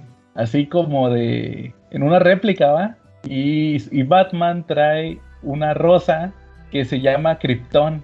Es una rosa nueva, así como que una especie nueva de rosa. Y en el cómic, no, perdón, en la, en la serie, la, la, que lleva las rosas es la Mujer Maravilla, creo. O lleva un ramo de flores, algo así. Y Batman no lleva nada y le dice a la Mujer Maravilla, hey, ¿qué le trajiste a Clark? Y dice, no, este, no te puedo decir. Y le dice, ¿traes dinero, verdad? Y le dice, sí, traigo dinero. Entonces, este, no, pues ya. Eh, el chiste de esta historia es que resulta que encuentran a Superman con la Black Mercy, que es una como que es como una planta extraterrestre que lo mete en una fantasía. Entonces este Clark empieza a fantasear con, con su vida en Krypton, o sea, ese, de ahí va el, el, el, nombre del título, que es que le regalas al que lo tiene todo. Entonces ahí te das cuenta que el, como que el mayor anhelo de Superman era que, que no que tuviera su, su mundo, que de hecho no, fíjense, ya pensándolo bien, ahorita en este momento, como que no va mucho de la mano con lo que representa Superman, ¿no? O sea, eh, Superman post-crisis estaba muy apegado a sus papás, a Martha Kent y a Jonathan Kent. Como que no, como que el mayor anhelo de Clark no sería vivir en Krypton, ¿no? ¿O qué piensan ustedes? Porque es post-crisis, pues digo, es pre-crisis.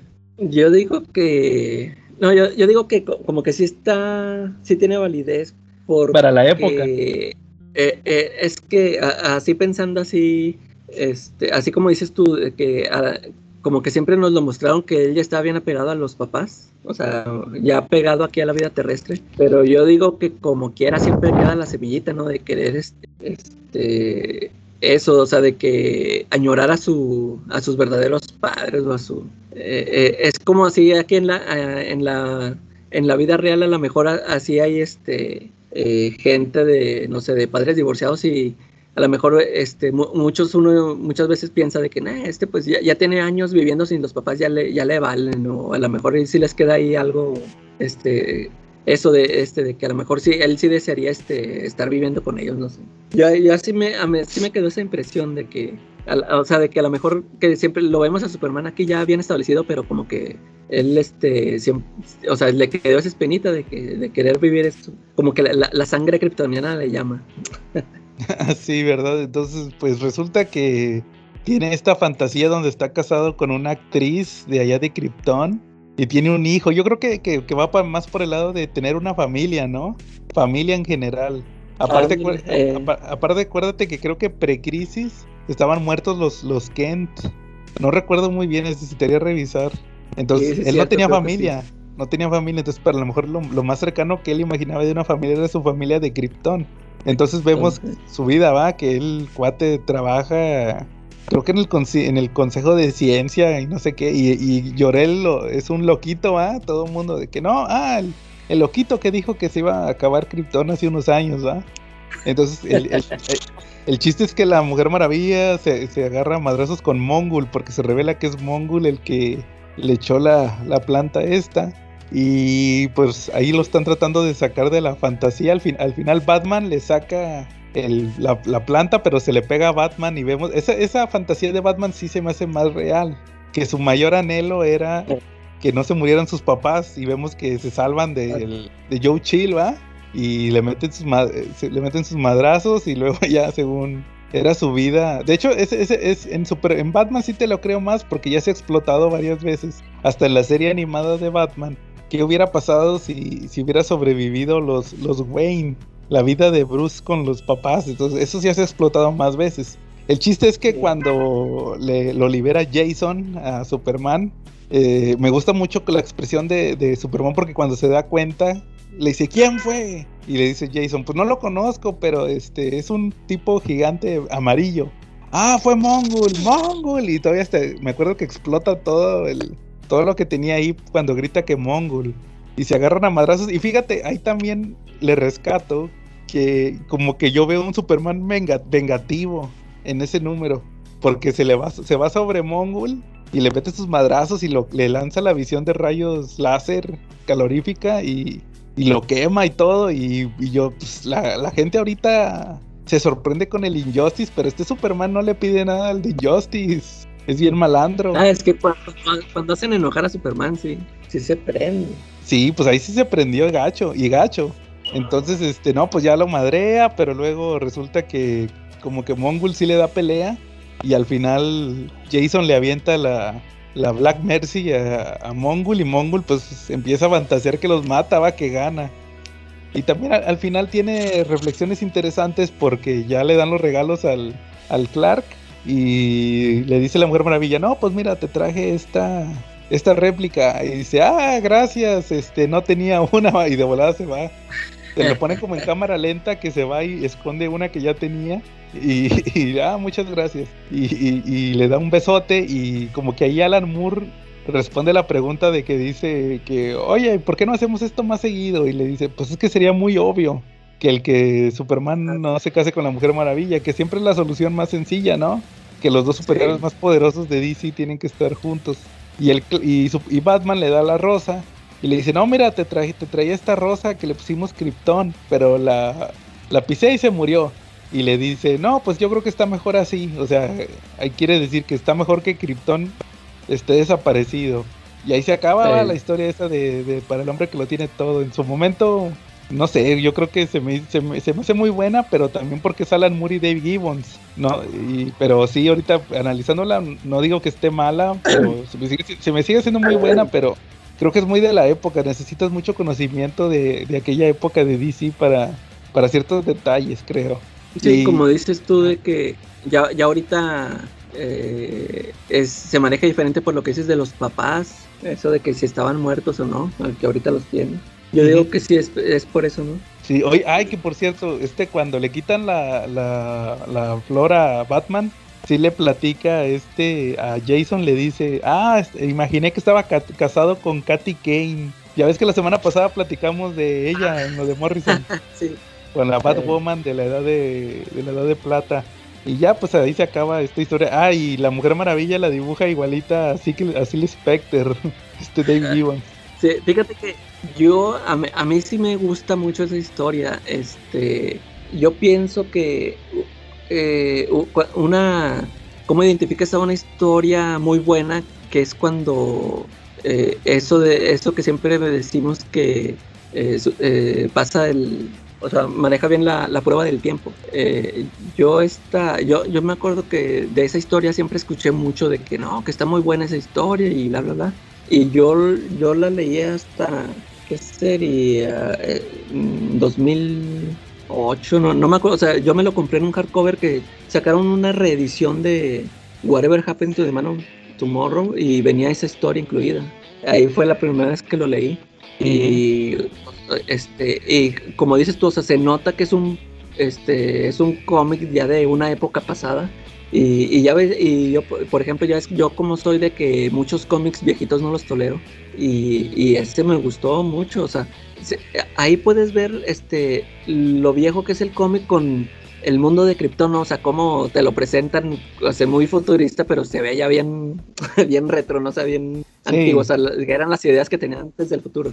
Eh, ahí te, eso luego, luego te brinca, pero a mí, me- a mí sí me gustó mucho, y, y luego eso de que Dave Gibbons la dibujó, este, que creo que fue, el- fue lo que, este, después de haber visto Watchmen, creo que fue lo, lo, lo, lo enseguida que vi de, de Gibbons, ya, o sea, después de Watchmen yo no había visto más de, de Dave Gibbons, no había visto más cómics, y lo vi este dibujando a los superhéroes porque pues ya ves que acá eran puros los personajes estos de Charlton y, y me gustó cómo los hizo así como dices tú de que la Wonder Woman que sí o sea sí tiene todo su estilo eh, eso me gustó mucho que lo vi todo el estilo de Watchmen pero aquí aplicado a los a los personajes de DC y sí o sea este esos esos momentos que tiene que a lo mejor amo que tú dices no pues ahí se le está viviendo Superman en en reuniones y puro bla bla bla y política no sé qué y al final tiene su, su momento de acción, o eso que dices cuando se pelea con Mongol, eh, está, está muy chido también. De hecho, está muy interesante cómo,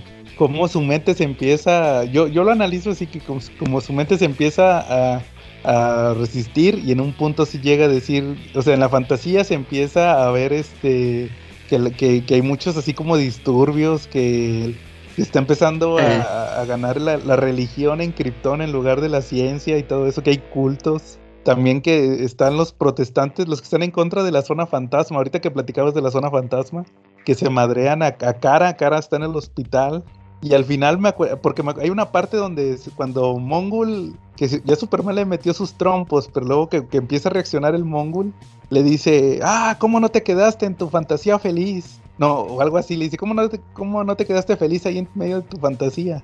Y el Superman le contesta, ¿qué dijiste? ¿Feliz? O sea, que ahí se da cuenta que, o sea, no sabes ni todo lo que estuve sufriendo ahorita ahí dentro, va, que se supone que te tendría que dar tu máxima fantasía, pero se empezó a retorcer.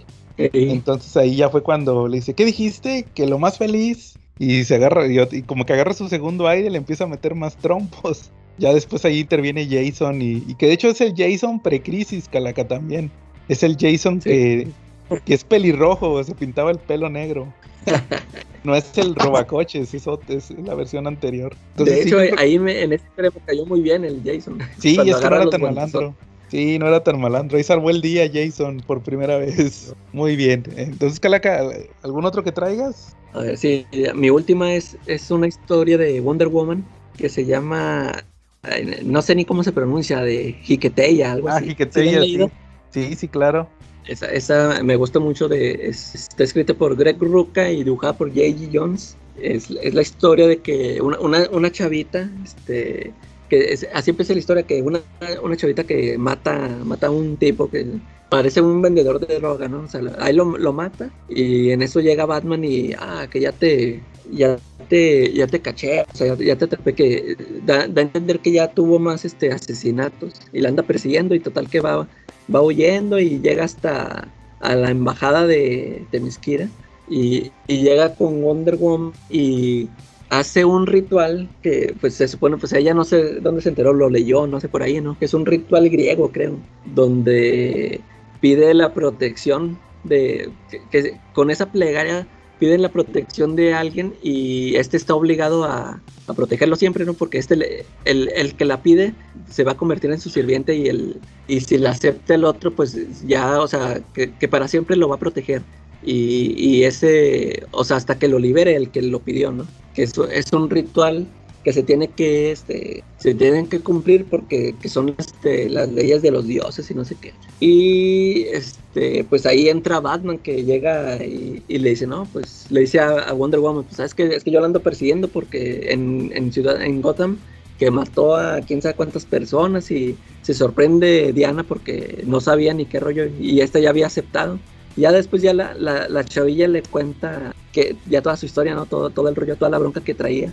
Y, y el final, o sea, me gustó toda esa historia, to- como eh, te muestran a Diana más este, humana, ¿no? O sea, eh, está en sus, en sus trabajos de acá de embajadora, que tiene mucha presión y, y cómo conoce a esta chavita y, y la agarra, es decir, la, la agarra de protegida y, o sea, la defiende hasta contra Batman. Me da risa que, que nomás le está diciendo Wonder Woman, no, mejor déjale aquí porque no saben ni, o sea, me voy a tener que defender, no, no, está bajo mi protección y no, no, no voy a dejar que te la lleves. Y, Batman armador y ya ves que está con un manazo, lo, lo avienta y todo.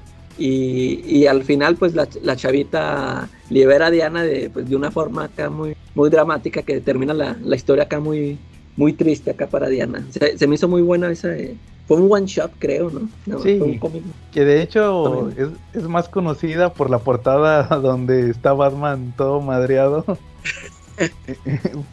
Ándale, pues así, así lo detiene de volada Wonder Woman. Ya, quédate. Sí, y, y todo el mundo decía, no, que a Batman también se la parte de Wonder Woman, ¿va? Muy, buen, muy buena historia.